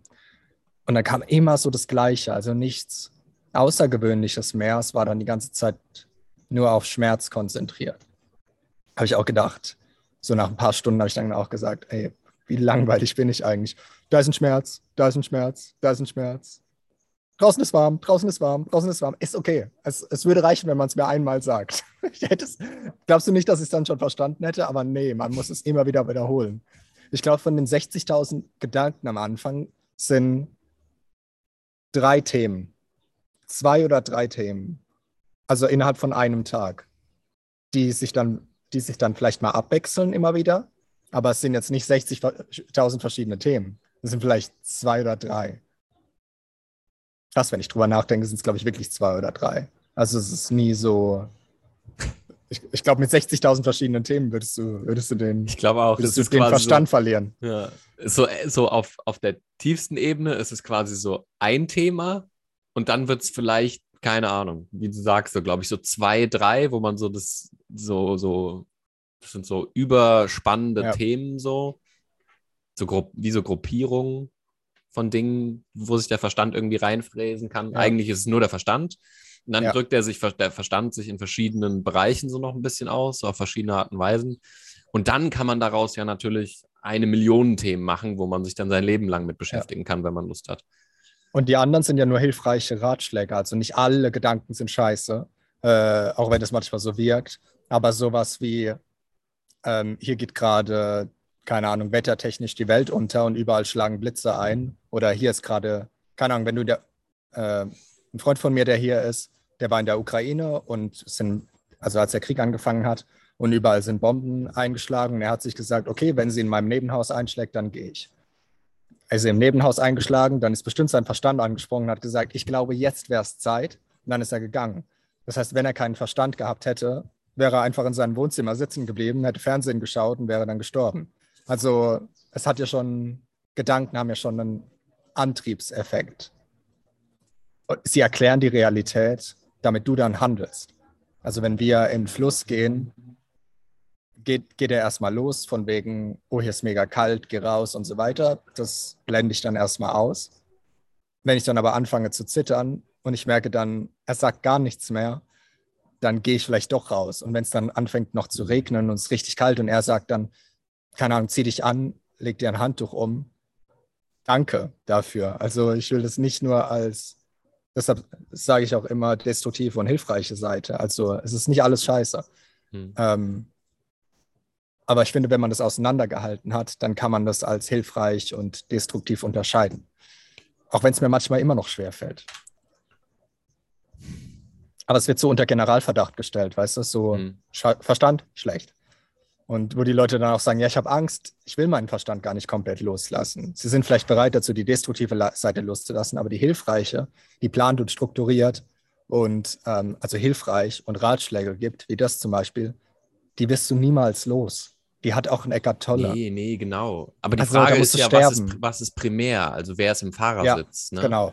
Ja. Also, weil das ist quasi so, du klar, Verstand ist geil. Also ich meine, wir haben das so als Problemlösungsmittel irgendwie gebaut und jetzt können wir irgendwelche Handys bauen und was weiß ich. Das wäre alles überhaupt nicht äh, drin, ja. ohne zu sagen, okay, wir haben hier ein Werkzeug und mit dem Werkzeug können wir jetzt Sachen machen und dann machen wir alle möglichen Dinge und denken darüber nach, wie wir die noch anders machen können. Aber wenn man dann halt in diesen Automatismus Verstand, äh, also sich da rein identifiziert und sagt, das ist jetzt alles, was ich bin, dann äh, ist es halt ziemlich hektisch. Ne? Also. Und die Tendenz ist halt da. Ja. Weil, weil dieses Problem lösen, es hat halt Schatten und Lichtseite. War es nicht Eckart Tolle, der gesagt hat, du hast überhaupt kein Interesse daran, Kreuzworträtsel zu lösen? Weiß ich nicht. Oder eine Atombombe zu bauen, ist nur dein Verstand. Ja. Mm, ja, Atombombe, ja. Da ja, also, und Kreuzworträtsel lösen äh, kommt auch nur vom Verstand, weil es halt ein Problem lösen ist. Meine Stiefmutter hat es geliebt, den ganzen Tag. Sage ich jetzt nichts weiter dazu. Kein Kommentar. Möchte ich bitte nichts zu sagen. Ich meine, kann ja auch ähm, lustig sein, ne? Also so manche, so manche Spielsachen, so ist einfach lustig, so was der Verstand dann ausspuckt, auch so bei so Improvisationskunst, ja. ne? Wo du dann mhm. sagst, so du, du Freestyle rappst oder so. Du weißt noch gar nicht, was du sagen wirst äh, und guckst dann mal quasi, was so rauskommt. So. Mhm. Geil, cool. Wir haben, wir haben letzte Woche, als hier so ein bisschen äh, Covid ausgebrochen ist, haben wir Werwolf gespielt. Mhm. Und da nutzen wir ja auch den Verstand, um uns in verschiedenen also es gibt kein pervers, ich, kenne wenige Spiele, die so pervers sind wie das. Einfach Menschen zu belügen, zu manipulieren, zu gaslighten und so weiter. Ähm, uh, wo man dann merkt, oh, ich, er steht auf meiner Seite, jetzt muss ich den mal gegen die anderen ausspielen. Wir wissen ja alle, wie das funktioniert. Also wir wissen, wir, aber wir nutzen unseren Verstand, dann uns in etwas reinzuversetzen, dann eine Persona aufzubauen, die dann auch noch genau weiß, was sie, oder manche können das extrem gut, manche können es halt nicht so gut. Ich kann es ziemlich gut. äh, ich weiß dann, was meine Persona den anderen vorspielen muss, damit sie glauben, damit sie das glauben, was ich will, dass sie glauben. Wenn ich zum Beispiel, bei, bei dem Spiel geht es halt darum, dass zwei Werwölfe, viele Bürger und eine Seherin und nachts, also alle schließen dann die Augen, dann öffnen die Werwölfe ihre Augen, sehen sich und dann öffnet die Seherin die Augen, zeigt auf den Werwolf. Und da geht es halt darum, am Ende wie, in, wie im realen Leben im Prinzip, die Werwölfe kommen ins Dorf, ähm, gehen dann wieder in den Wald und am Ende sollen halt die Bürger überleben oder die Wölfe. Und dadurch muss man sich aber halt anlügen. Also man muss halt spielen. Wenn ich, und ich habe dreimal hintereinander Werwolf-Karte gezogen und ich kann dann natürlich nicht jedes Mal die gleiche Taktik spielen. Also das Spiel wird mit jeder Runde, mit der gleichen Gruppe immer komplexer, weil nach der dritten Runde sagen die natürlich, oder würden die sagen, ja, typisch Marius, der ist immer so offensiv, wie die letzten paar Mal. Oder typisch Marius, der hält die Klappe, wenn er, wenn er Boah, Werwolf ist. Da ist mir gerade was Geiles eingefallen bei dem Spiel. Was denn? Was das, denn? Ähm, also es ist ja so, dass die, wenn die Seherin die Augen aufmacht, machen quasi Sag die Wer Wer Werwölfe, ja, die, gut, die weiß, dass die die Werwölfe sind. Ne? Die Werwölfe mhm. müssen sich quasi outen und sagen, wir sind die Werwölfe. Ha nee, sie, zeigt, sie zeigt auf einen und der Moderator macht dann Daumen hoch für Ja oder Daumen runter für Nein. Ah, okay, aber gut. Also die Seherin weiß, wer sind die Werwölfe. Das heißt, die Seherin spricht quasi so ein bisschen für die Wahrheit, aber sie darf nicht im Spiel drauf zeigen, weil sie sonst von den Werwölfen gekillt wird. Paul findet wieder eine Analogie. ja, weil es gibt da ja so einige so Spiele, so, ne, wo es dann einen gibt, der weiß es, aber er kann ja. es den anderen nicht sagen. Sie ist die Seherin, sie kann ihnen nicht sagen. Oh mein Gott. Das ist ja bei Harry Potter genauso. Sorry. Ja, nö, weil, lass weil laufen. Dumbledore weiß von Anfang an, was am, ja. Ende, am Ende passieren muss. Nämlich, er muss sterben, Snape muss ihn umbringen und Harry muss sich op opfern, beziehungsweise von Voldemort umbringen lassen. Aber er sagt niemandem, außer Snape, weil er halt im Plan drin ist. Das heißt, bevor alle anderen es wissen, weiß er es, weil er halt die Weisheit ist. Aber er, er kann es niemandem sagen, weil dann wäre halt der Plan am Arsch. Ja, du das kannst nicht jeder, auf die Wahrheit drauf zeigen, ne? Nee, aber I jeder muss at the end. So. ja, ist, äh, ja, ja, das war der Schnatz, ne? Ja, vor allem, was ist Also die Wahrheit, ja die, ja, die Wahrheit, ja, dann öffnet sich quasi die, die Wahrheit, die schon die ganze Zeit irgendwie da war. Ja, der Schnaps, den hatte er halt die ganze nicht, Zeit bei sich. Genau, also die Wahrheit war immer da, aber sie hat sich sie halt erst halt geöffnet, halt erst. als ja, Harry dann. Wenn, äh, als Harry sich äh, er bereit war zu sterben. Also genau, ja, genau, er war bereit zu sterben. Und das heißt, was war bereit zu sterben? Also er war bereit, dass der Verstand stirbt, der an irgendwas festhält, wie die Sachen ja. zu sein haben. Und er hat sich dann voll der Erfahrung ausgeliefert, zu sagen, okay, ich laufe da jetzt hin. Oder so. Ja, das ist Who ziemlich knows? multikomplex, weil ja. ja Voldemort für den steht, der den Verstand erschaffen hat, für den Verstand selbst und für den Gegner halt von Harry. Also normalerweise passiert es nicht, dass etwas Externes den Verstand erschafft, aber Voldemort ist ja in Harry der Verstand, den Harry töten muss. Und als er am Ende bereit dazu ist, sich von seinem Verstand zu töten, ich würde sagen, das ist sowas wie Hingabe. Also meistens sind so Heldenreisen am Ende so ein bisschen Hingabe, sich opfern für etwas Höheres oder so. Äh, und dann hat er sich geopfert und dann hat er aber überlebt, weil er sich geopfert hat. Und als er überlebt hat, war sein Verstand im Prinzip tot. Also es gab kein, eigentlich war die letzten zehn Minuten vom Film war Harry eigentlich erleuchtet. Also es gab keinen Verstand mehr. Mhm. Ähm, viel Spaß. Da müsste man jetzt eigentlich noch mal sieben Bücher schreiben, was er jetzt macht. Weil Harry wird nämlich jetzt ja, so ein Drogen, ja, ja, genau, so ein, Dro so ein, äh, so ein Heroin-Junkie, äh, der, der, sagt, der nichts, voll in Loch egal, fällt. Es gibt keinen Drachen. Fuck, was mache ich jetzt? Wer bin ich? Voll die Illusion. Obwohl, wenn er erleuchtet ist, ist es ihm ja eigentlich egal. Ja. Ich meine, er hat ja dann nur gemerkt, dass, dass äh, er sich das, den Drachen selber geschaffen hat und dann das losgelassen. Also er hat halt aufgegeben auf gewisse Art und Weise. Also das ist ja immer so die, der Held hat immer die Bereitschaft, dass er stirbt. Das ist dann das Heldenhafte. Er geht auf den Drachen zu mit dem Wissen, er könnte sterben, aber in den Heldensagen ist es dann immer so, dass der Held überlebt. Mhm. Äh, oder oft, oft, naja, nicht immer. Ne? Manchmal, muss, manchmal stirbt er, glaube ich. Manchmal einfach. stirbt er. Ja, ja, stimmt. Äh, bei, ich sage jetzt nicht die Serie, aber es gibt so neue Serien, da stirbt eine Person und jeder online sagt dann, wow, was ein Held. Was mich mega oh fasziniert. Oh nein, weil, ich weiß, welche Serie ich. Ja, okay. Weil ich mir dann denke, what? Also er hat sich umgebracht, um andere zu retten. Also ich bin noch nicht so weit in der Serie, ähm, aber ich glaube, ich weiß direkt, welche Serie du meinst. Du kannst sie auch sagen, weil es könnte jeder sein. Also kannst auch die Serie sagen. Mhm. Meinst du Stranger Things? Ja. Ja. Äh, aber das weiß man wirklich erst zehn Minuten davor. Also man, das ist noch kein Foreshadowing oder so. Mhm. Ich finde es aber faszinierend. Also das ist wie so ein Soldatendenken. So, der Soldat hat sich jetzt geopfert für sein Land. Ah, okay, danke. Es geht aber alles weiter wie bisher. Es hat nicht, es ist kein, das ist kein Hollywood-Film. Das ist kein Independence Day, wo er dann in das Alienschiff reinfliegt und die Aliens dann sterben. Das, es geht alles weiter. Zehntausend Menschen sterben einfach für ihr Land und der Krieg geht weiter. Das, das ist kein Held. Also ich finde, es hat nichts von Held. Ja, ich meine, da hört es halt auch nicht auf, ne? Nee. Weil du schaffst dir einen Feind und dann, und dann, keine Ahnung, gewinnst du gegen den Feind. Das ist wie wenn du sagst, ich schaffe mir ein Ziel, ich will eine Million im Jahr verdienen und dann verdienst du die Million im Jahr. Und dann? Ja, genau, super. Wobei, du hast gemeint, du, du hast den Drachen erschaffen. Also der hat sich ja im Prinzip gebildet. Wenn man Harry Potter und menschliche Analogie nimmt, ist Voldemort sozusagen das Trauma, weil Harry hat gesehen, wie seine Eltern umgebracht wurden, als er ein Kind war. Ja, gut, haben wir halt mal ein fettes Trauma. Und was dann zwischen Harry und dem Leben steht, ist halt das Trauma, was aber wichtig ist, weil ansonsten würde, sie, würde er sich einfach seinen Instinkten hingeben und würde halt, würde, also wir, wir, nur wir Menschen können ja ein Trauma schaffen, Tiere können das ja nicht. Wenn Tiere ein Trauma schaffen würden, würden sie ihre Instinkte abgeben und dann würde zum Beispiel ein Zebra einfach zu einer Löwenherde laufen und sagen, hey, what's up? Ich habe ein bisschen Durst, kann ich hier dabei sein? Ratzfatz, tot. Äh, das können wir, können wir ja nur wir Menschen, was Vor- und Nachteil ist. Ähm, weil wir halt dadurch. tot. Weil wir dadurch halt. Folgentitel. Uns, okay, äh, weiter.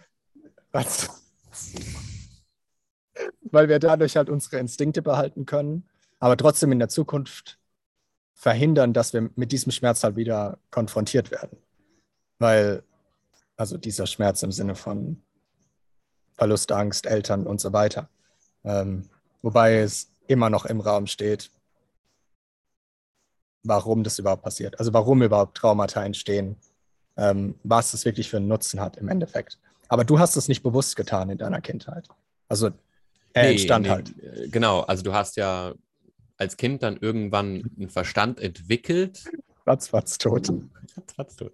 Du hast halt einen Verstand entwickelt und das ist ja erstmal gar nicht das Problem, dass da ein Verstand ist. Also das ja einfach kommt halt auf, wie Menschen halt so von ihrem Hirn sich halt fortentwickelt ja. haben. So. Ja. Das Problem ist halt dann, dass die äh, Leute beigebracht kriegen, dass äh, gönn dir. Ähm, das, also die kriegen halt den Verstand nicht als Instrument beigebracht, das man kontrolliert, mhm. sondern Identifikation mit allen möglichen Aspekten des Verstands ist quasi schon in unserer Kultur mit eingebaut, so von wegen so, ja, du bist so und so oder mach das, um dahin zu kommen und so. Und dann gibt es halt in jeder von diesen Abweichungen, von dem der Verstand ist ein Werkzeug, aber du bist du, keine Ahnung. Jede Abweichung davon, wo du sagst, du solltest das und das sein oder ähm, wo der Verstand als Zentrum genommen wird, äh, da gibt es halt immer Trauma. Weil du ja damit ja. das Selbst verletzt äh, und, und sagst, äh, dein Selbst ist jetzt gerade nicht wichtig, sondern dieses und jenes Konstrukt ist jetzt gerade wichtig. Ja, das ist so typisch. Ähm, da fällt mir der Name nicht ein. Levine ist, glaube ich, der Nachname. Der hat mal einen schweren Autounfall gehabt. Und da er schon Traumatherapie zu dem Zeitpunkt bei anderen gemacht hat, wusste er, dass, ich, dass er sich währenddessen schütteln muss, damit das Trauma nicht im Körper gespeichert wird. Weil in dem Moment war natürlich alles, also, also schütteln im Sinne von wie ein epileptischer Anfall. Ähm, also alles, also extrem zittern, weil in dem Moment war der Schmerz viel schlimmer als die Erfahrung an sich. Und also wurde der, wird der Schmerz dann in dem Moment als Referenzpunkt für zukünftige Schmerzen genommen. Das Schlimmste, was du dann machen kannst, was aber viele machen, ähm, ist aus dem Auto rauszugehen und dann für eine halbe Stunde, Stunde nicht mehr ins Auto reinzugehen. Die Wahrscheinlichkeit ist über 90 Prozent, dass du nie wieder in ein Auto gehen wirst. Und er ist halt im Auto sitzen geblieben und hat das Trauma sofort, ich sag mal, abgeschüttelt. Was äh, auch funktioniert, und das hat die Serie Barry gemacht. Ähm, ich denke, dass da Psychologen und so weiter dabei waren. Da hat die Freundin von, also Barry, Serienmörder, tötet nur böse Menschen und so weiter. Das heißt, er erkennt natürlich das Monster in sich selbst und es erschüttert ihn jetzt nicht mehr, wenn er jemanden tötet und in ihm wird dann etwas wach. Wenn das jetzt aber seine Freundin tut und die hat es noch nie vorher erlebt, dann entsteht natürlich bei ihr, oder es ist sehr wahrscheinlich, dass bei ihr ein Trauma entsteht, vor allem so, wie sie es getan hat. Und er hat sie dann genommen, hat sie geschüttelt und hat zu ihr zehnmal gesagt, das war's nicht du, das war ich. Bis sie, sie hat die ganze Zeit gesagt, das war ich, das war ich, das war ich. Und er hat sie so lange geschüttelt und ihr so lange gesagt, dass er das war, bis sie es nicht mehr unterscheiden konnte. Also auch so ein repetitives Ding. Ähm, ich weiß nicht, ob es funktioniert, aber ich kann es mir vorstellen, dass sie, dass das Trauma deswegen, weil er das so gesagt hat und so intensiv und direkt danach, dass das Trauma nicht so stark gespeichert wird, wie wenn er es nicht gesagt hätte. Also ich glaube, es wurde tatsächlich abgeschwächt, weil sie das irgendwann nicht mehr unterscheiden konnte, ob sie es jetzt wirklich getan hat oder ob er das war. Also er hat es nicht getan, um irgendwie, keine Ahnung, für aus Polizeigründen oder so, sondern dass sie halt in dem Moment das nicht mehr unterscheiden konnte. Äh, fand ich spannend, weil wir ja tatsächlich manchmal nicht, also so ein Placebo-Ding, äh, weil wir tatsächlich uns was einreden können, wie zum Beispiel ein bisschen krasser, dass wir in der Kindheit vergewaltigt wurden, was gar nicht stimmt. Aber Oder, wir können unserem Verstand was einreden. Ja, ja, und er glaubt es dann. Also mit unserem Verstand reden wir auf unseren Verstand ein. Ja, genau. Ja. Und er glaubt es dann, weil wir es die ganze Zeit wiederholen. Oder weil es der Verstand die ganze Zeit wiederholt. Hm. Ja, ist auch spannend mit dem Schütteln, ne? weil wenn er dann sagt, das war ich, nicht du, dann aus ihrer Perspektive, ich war es nicht, sondern du warst es. Und ja. wenn man das Du dann mit dem Verstand ersetzt, dann stimmt die Gleichung ungefähr. Ja, es gibt dann wieder was anderes, aber Hauptsache es ist nicht der Verstand. Aber es gibt was Externes. Hauptsache es ist nicht das Selbst. Genau, also es gibt trotzdem Dualismus, weil ja, es ja. war ja der andere dann und genau. nicht ja. etwas in mir. Ja, aber es ist besser zu sagen, ich bin schlecht sondern da genau. ist was, was gewirkt hat, so. Ob also das jetzt Ed Barry war oder ob das jetzt der Verstand ja. war. Es, es, gibt halt also Muster, die hässliche Sachen machen. Aber das selbst ja. ist es jetzt nicht. Also da ist nicht ich und Schmerz, sondern da ist ich und Barry. Also in dem Fall. Mhm, ja. Es macht's, also ich bin mir sicher, dass es das einfacher gemacht hat, wenn das Realität gewesen wäre was ich ganz spannend fand. Mhm. Also äh, ich glaube nicht, dass sie das eingebaut haben, einfach nur, weil es könnte, ich fand es sehr nachvollziehbar. Ich glaube nicht, dass sie es eingebaut haben, weil es jetzt gut klingt, dass er sagt, das war es nicht du, das war ich. Paul überträgt es jetzt eine Analogie auf den Verstand und auf das Selbst. Nö, nö, ich habe nur überlegt, ob ich sage, so, ach, ich finde das, find das eigentlich nicht so spannend, aber nee. Wie meinst du? Nee, habe keine Analogie. Ich habe nur rumgekaspert, weißt du, in meinem Kopf. Ähm. Das ist schon okay. Ich habe ähm, die, na, das war schon länger her vor, ich habe mir das irgendwann mal auf, oder habe ich es mir nochmal aufgeschrieben. Es gab so eine Doku auf YouTube, die ist jetzt mittlerweile komplett auf YouTube, die heißt The Score. Und da geht es um Filmmusik. Und die ist schon ah. älter.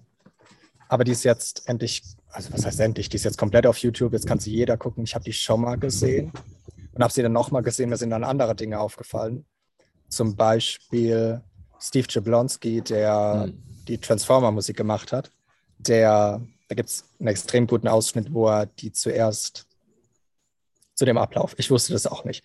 Die äh, komponieren die meistens am Computer selbst, also elektronisch. Ähm, Steve Jablonski macht das und Alan Silvestri von Avengers. Und die komponieren das am Computer und dann spielt das Orchester. Man denkt sich jetzt, ja, das Orchester hat ja mega viel Zeit und kann das dann halt alles durchgehen. Eines der letzten Dinge, die beim Film gemacht werden, ist Filmmusik. Das heißt, sagen wir mal, das ist ein Film wie Transformers, 200 Millionen kostet er ungefähr. Und dann, hat's, dann hast du jemanden wie Alan Silvestri, äh, wie Steve Jablonski, der macht die Musik. Und dann hast du noch ungefähr zwei Wochen Zeit, bis der Film rauskommt. Und dann muss die Musik fertig sein. Ungefähr. Und das Orchester, das da sitzt, du gibst denen einen Ausschnitt von drei, vier Minuten. Die spielen das das erste Mal. Und das ist fast immer die Aufnahme, die für den Film genommen wird in meinem Anstrengen ist Key-Denken dachte ich immer, ja, die nehmen das halt lange auf, üben das mehrmals. Aber das sind halt mit die besten, also sind wahrscheinlich die besten ähm, Musiker in ihrem Bereich der Welt. Das heißt, die gucken sich die Noten an, spielen das runter, es wird aufgenommen und dann wird es für den Film verwendet. Bei, bei, dem, bei dem Lockdown ähm, hat, das hat er am, am Computer gezeigt und dann hat er es im Orchester gezeigt, wie sie es aufgenommen haben. Beim, am Computer klang das natürlich perfekt, weil es ist ja Maschine. Das ja, Computer macht alles perfekt. Im Orchester, du weißt es natürlich erst, wenn du es hörst oder wenn du den Unterschied hast. Orchester klingt nicht perfekt und das klingt für uns besser, weil mhm. wir so ein, weil wir dann merken, dass es vom Menschen ist. Also es klingt nicht nach Computer. Weil du hast mir dann was von London Music Works geschickt und die machen alles am Computer, wie hm. Samuel King, äh, der macht auch manchmal am Computer Versionen von Filmmusik. Ja, genau. Und das, wenn du es wenn im, im Vergleich hörst, klingt das Orchester besser. Obwohl du es nicht sagen kannst, was Orchester und Computer ist, aber das Orchester ist nicht ganz perfekt. Ja, oder es ist auf jeden Fall ein, also ein, ein, fühlbarer Unterschied, wenn man darauf achtet. Also ich weiß nicht, ob besser oder schlechter, weil es ist halt, hm. es gibt halt auch die elektronisch produzierte Musik, die dann einfach was anderes bedient, also wo man sagt, ja. es ist dann mehr halt fokussiert eben, also der Fokus liegt woanders. Der liegt nicht darin, dass du das Leben durch dieses Orchester spürst, äh, dadurch, dass sie das mit ihrem eigenen, mit ihrer eigenen Imperfektion irgendwie beleben, sondern dass es halt irgendwie ein, ein Track ist, der, keine Ahnung, einfach so auf, auf Beat-Ebene oder so vielleicht sehr akkurat sein soll. Ja. Und dann kannst du dich da halt voll fallen lassen, weil du genau weißt, okay, das ist jetzt dieser Hintergrund-Beat oder so. Zumal es ja nicht mal wirklich Imperfektion ist, weil, hm, stell dir ja. das mal vor, die, krieg, die kriegen die Noten, sehen die vielleicht ein paar Tage vorher, weil er gerade erst fertig geworden ist. Und dann spielen sie es, es wird aufgenommen und für den Film verwendet. Und Special Effects werden jahrelang überarbeitet. Und die setzen es hier hin und weil die können nach Noten spielen, spielen ihren Part und fertig. Ja. Weil draus, draußen hängen schon die Plakate überall. Ähm, die Kinos haben schon, den, haben schon fast den Film. Es muss noch die Musik draufgelegt werden. Und meistens werden die Filme dann noch einmal gesichtet. Und, und dann geht er raus. Also es fehlt nur die Musik. Das ist echt krass. Und du hast keine Zeit mehr dafür, die noch ein Jahr lang zu produzieren, weil die Zeit ist halt nicht da. Aber das Letzte, was du machen kannst, ist halt die Musik. Weil du brauchst ja, du brauchst ja eine Vorlage, sonst kannst du ja nichts drüberlegen. Das macht auch Sinn, dass die am Ende kommt, ne? Weil das ist total. halt, weil du weißt ja noch gar nicht, was du genau filmst und die Musik muss ja dann on point genau zu dem passen, was die Leute da sehen, weil sonst kommt überhaupt keine Emotion rüber. So, wenn du den ja. Ton ausstellst, dann denkst du dir so, ja, oh, gruselig. Ja, je, nach, ja, je nachdem. Aber da gibt es ja, halt auch, du kannst auch mit Arbeit, ne? Du kannst halt mit allem, du kannst auch mit absoluter Stille irgendwas erzeugen, indem du sagst, okay, du nutzt Total. es irgendwie als bewusstes Mittel.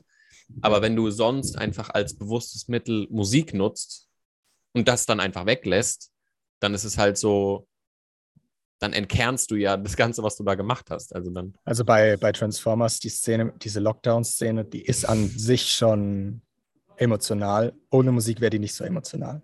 Also sie wird von denen, glaube ich, irgendwie, ich habe bei nach dem dritten Film habe ich abgeschaltet.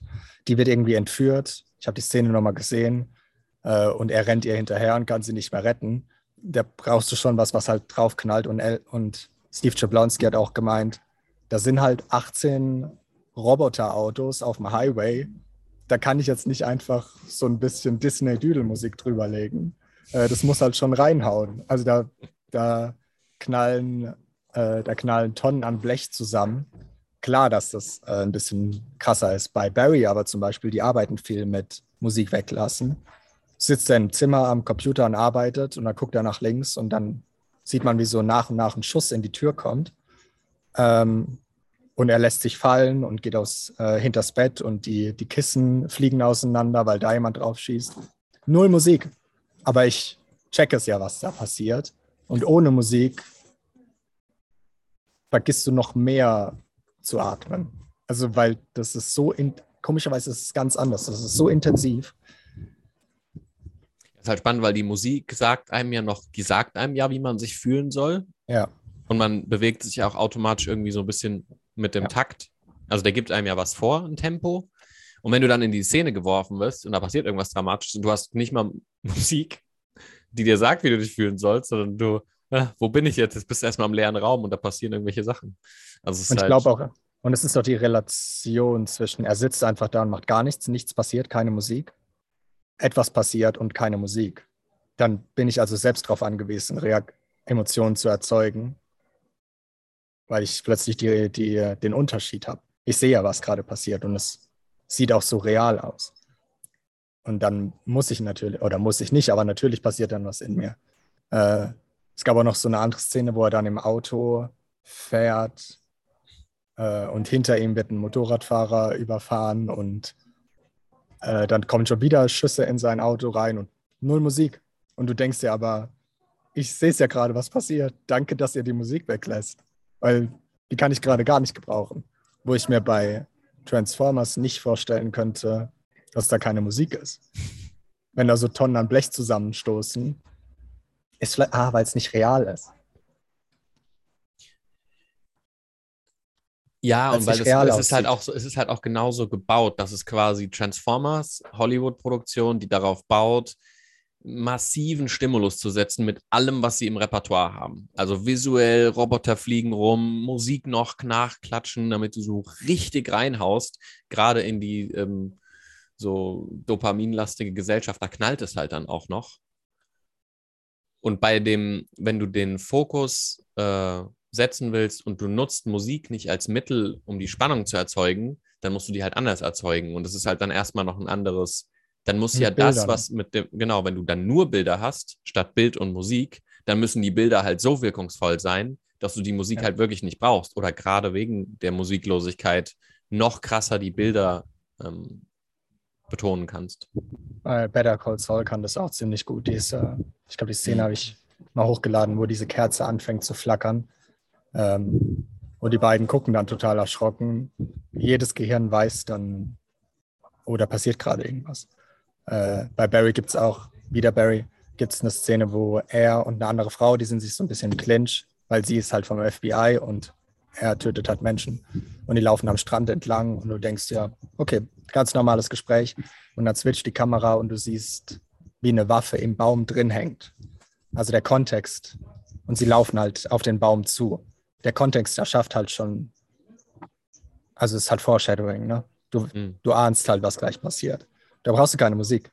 Das ja, ist deine, Lieblings, deine Lieblingsmesserszene da so. Ah, das ist ein Me Mit dem Messerblock. Messer?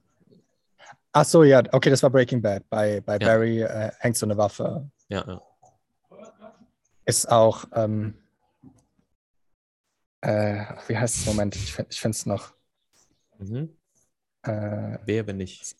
Sag was. Was? Sag, sag was Konstruktives. so wie die letzten zwei Stunden.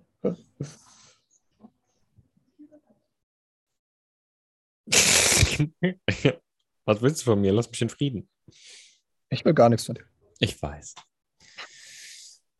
Nee, es gibt so, äh, es gibt so einen Theatergrundsatz, dass wenn etwas auf der Bühne ist, dann muss es genutzt werden. Und das ist bei Filmen auch immer so. Wenn du zum Beispiel eine Waffe siehst, ähm, am, am Anfang vom Theaterstück, dann muss sie am Ende genutzt werden. Ansonsten hat sie keinen Grund da zu sein. Mhm. Ähm, irgendwas Weapon. so ein Russe hat es mal festgelegt oder festgestellt, dass im Film, in Serien und Theaterstücken eben kein Gegenstand irgendwo erscheinen darf, ohne dass er am Ende genutzt wird, weil, die, weil dann die Erwartungen von den Leuten nicht bedient wurden. Mhm. Und dann geht man sogar in eine, in eine Richtung, wo man halt die Leute verarscht. Weil es gab das am Anfang von Breaking Bad in der letzten Staffel, dass er den Kofferraum aufmacht und da liegt, ist halt Foreshadowing und da liegt ein Maschinengewehr drin. Und, die, und du weißt, es muss später irgendwann benutzt werden, weil warum zeigt man es sonst? Das hätte ja keinen Grund. Und die Autoren wussten es nicht mal zu dem Zeitpunkt, wofür sie es später verwenden, haben sie später gesagt, sondern sie haben es einfach dort platziert, in der Hoffnung, dass sie es später verwenden könnten. Wo sie aber genau wissen, dass sie es später verwenden müssen. Ansonsten hat es keinen Grund, es dort zu zeigen. Das ist wie, okay, bei Barry hätte man das machen können mit der Waffe, die im Baum steckt. Verwendet er sie jetzt oder nicht? Das erschafft ja trotzdem Spannung. Wenn du aber Foreshadowing machst, kannst du nicht etwas zeigen und es dann acht Staffeln später oder Episoden später nicht verwenden. Also, ja klar, du erzeugst ja so einen Schmerz, weil du eine Erwartung gibst, so ja. von wegen so, hier ist was. Und dann sagen die Leute, aha, da ist was, okay, anscheinend passiert. Und ne, ja. dann baut sich automatisch so ein Startpunkt auf, wo man sagt, ah, da war die Waffe. Und was passiert dann? Also was passiert mit der Waffe? Also irgendwas. Ja. Das ist wie wenn du, wie wenn du Patissier bist in Bansko, machst einen Laden auf und machst dann auf, wann du willst. Oder du hast einen schönen Laden, ne? Und man geht da rein und denkt so, ah, man kriegt da jetzt schöne Brötchen verkauft und so. Und dann sagst du, ja, aber ich verkaufe die nicht. Ja, wie? genau. Hast so ein, ich habe die einfach so ein, gerne hier liegen. Aber, aber. Hast du ein Autohaus? Und da stehen nur Ferraris und ein alter Polo. Und du so, ja, ich hätte gerne den Ferrari. Nee, ich verkaufe nur den Polo. Was? Aber am Ende geht es ja nicht komplett ohne Erwartungen. Ne? Also ich glaube auch soziale Beziehungen gehen nicht komplett ohne. Würden die komplett ohne gehen, dann würden, ich glaube, dann würden keine sozialen Beziehungen mehr funktionieren. Ja, also es würde halt, es würden halt, es würden halt alle Konstrukte brechen und wenn alle Konstrukte brechen, dann ist halt so diese, dieses Leben, was wir so hier führen, nicht möglich. Hm. Ja, wir würden uns dann alle nur noch zufällig irgendwann irgendwo treffen sehen. Moment. Ich meine, du würdest halt alle Vorteile ja vom Ver ja, also, aber du würdest alle Vorteile vom Verstand halt auch irgendwo verlieren, wenn du nicht ab und zu den irgendwie nutzbar machst. Oder? Ja. Ich weiß nicht. Wir haben die Woche auch zweimal angeteasert, dass wir aufnehmen und haben es einfach nicht getan und haben jetzt, uns jetzt zufällig heute getroffen. Hat ja auch irgendwie funktioniert. Aber wir haben trotzdem Erwartungen aneinander gestellt, sonst würdest du jetzt nicht hier sitzen und ich würde nicht hier sitzen. Oder? Es ist ja schon eine Erwartung. Ja, schon, aber das ist halt mehr so irgendwie so ein Verstandsmittel, was uns aber nicht dominiert. Also wenn wir heute gesagt hätten, okay, heute stimmt, ist nicht ja. der Tag, dann würden wir ja. sagen, okay, der Verstand hat uns hierher gebracht an den Punkt, wo wir miteinander reden, ob wir Lust haben. Aber es war nicht essentiell dafür zu entscheiden, haben wir Lust. Also, das ah, du meinst, also du meinst, es ist ein großer Unterschied, ob ich jetzt an dich eine mit meinem Verstand eine Erwartung an dich stelle und du bedienst sie dann mit deinem Verstand. Genau. Oder ob wir sie einfach für etwas nutzen. Ja, also ob wir jetzt ja. quasi aus diesem, hey, wir hätten vielleicht Lust, diese Woche einen Podcast zu machen, ob wir daraus ein Konstrukt bilden, wo dann eine Erwartung angeknüpft wird, ah, wir haben doch gesagt, wir machen diese Woche einen Podcast. Ja. Und dann entsteht also was, was man bedienen muss. Und dann. So, ja. So wie wir auch 44 oder 45 Wochen Menschen, wie sich ihr, Ver wie ihr Verstand sie konditioniert hat, äh, sie ist, wie ihr Verstand sie konditioniert hat, dass sie glauben würde, wir würden jede Woche einen Podcast hochladen. Das haben wir nie gesagt. Der heißt nur die letzte Woche. Das heißt aber nicht, dass wir jede Woche aufnehmen. Dadurch, dass wir aber jede Woche für 44 Wochen hochgeladen haben, hat ihr Verstand ja eine Erwartung erschaffen. Genau, und die wurde ja, halt, ja. die wurde halt nicht bedient. Aber ist ja auch nicht unsere Aufgabe. Ja, genau. Also ich meine, es ist ja auch irgendwie, das, das, das, ist ein Service, der geht aufs Haus. Das war nur, um die Erwartungen, die man aufbaut, ähm, zu erkennen. Dann erkennt man seinen Verstand, wie er so einfach randommäßig irgendeine Erwartung aufbaut, die einem ähm, nichts gibt, was in der Realität irgendwas bringt. Wir haben, wir haben gar nichts gesagt und haben trotzdem geholfen. Man muss nicht immer was sagen, um zu helfen. Ja, wir die großen Helfer, ja. ja. Ja, ja. Mit den Weisheiten, ja. die man Menschen gibt und so, ne? Mit dem Löffel gegessen, die Weisheit. Toll sind die, lecker. Fast so gut wie dein Törtchen da, ne? Mandel, was? Äh, also da ist noch ein, aber es schmilzt halt langsam. Hunger, Zumindest ist es, oh, es ist einfach, ich kann es nicht mal mehr hochheben, weil es hier so warm ist. Das ist der Rest. Wieso Mandel, ist da überhaupt noch ein Rest? Ich hätte es schon längst vernichtet. Ich kann es nicht mehr essen mit der Hand, es fällt auseinander weil der Marzipan so weich geworden ist. Mhm. Und jetzt den Teller hochheben und reinbeißen. Ah! For the content. Ah! äh, nee, gleich kommt das in den Kühlschrank. Und hier kommt ein neuer Kaffee rein mit Eis, also Eiswürfel. Eis. Und das ist auch alles, was ich für heute geplant habe. Ja, ich habe auch noch keinen Plan. Ich habe gestern mit, also bei mir im Freundeskreis sind halt viele auch sehr so nicht so an Pläne gebunden, sondern mehr man guckt dann in dem äh. jeweiligen Moment. Ganz furchtbar, ganz furchtbar. Schrecklich. Aber im Moment sind so viele, wir haben dann halt auch schon im, im Umfeld, die dann trotzdem irgendwie mal, ja, ich habe jetzt Lust, das zu planen, ach, ich mache jetzt das.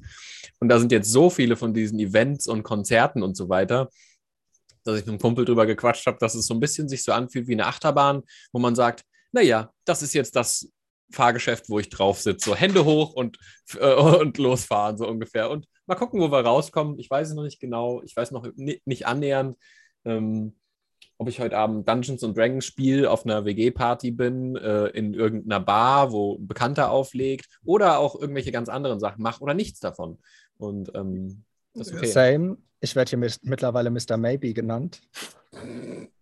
Weil auf Mr. Maybe entweder Mr. Maybe oder letztens meinte eine Hey War Eggs. Also Hey War Eier, weil ich die manchmal trinke.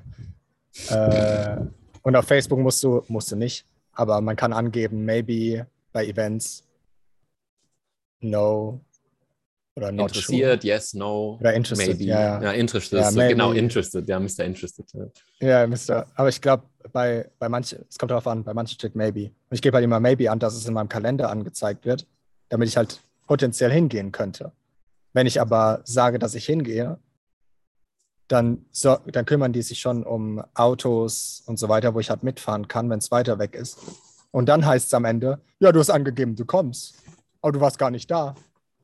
Ist bei mir nie passiert, aber bei anderen, äh, wo dann gesagt wurde, ja, wir haben für zehn Leute Auto organisiert, aber es kamen nur vier. Hm, ja, okay. Wie kannst nicht... du nur? Ich verstehe es aber, weil ich meine, die tun einem ja auch einen Gefallen und sorgen dann für Autos, wenn du irgendwie 15 Kilometer weiter weg fährst. Also ja. gebe ich halt nur Maybe an. Ähm, aber du ja... tust ihnen ja auch einen Gefallen dadurch, dass du das machst, was für dich das Richtige ist. Weil du würdest ihnen keinen Gefallen tun, wenn du überhaupt keinen Bock hättest, dann in das Auto steigst und da die ganze Zeit rumkrummelst und sagst so, ja, ich. Ja, vielleicht will man manchmal Menschen, vielleicht will man manchmal Menschen um sich haben, denen es auch kacke geht. Gut, das sowieso. Manchmal. Ja. Es, ja, aber ist ja nicht unser Problem, ne? Das sowieso Oder? nicht. Ich meine, das ist äh. ja nicht mal deren Problem. Es ist ja nur das Problem, was man sich überlegt. Also es ist ja nicht da. Wenn du sagst, es ist nicht unser Problem, dann sagst du ja, es gibt ein Problem.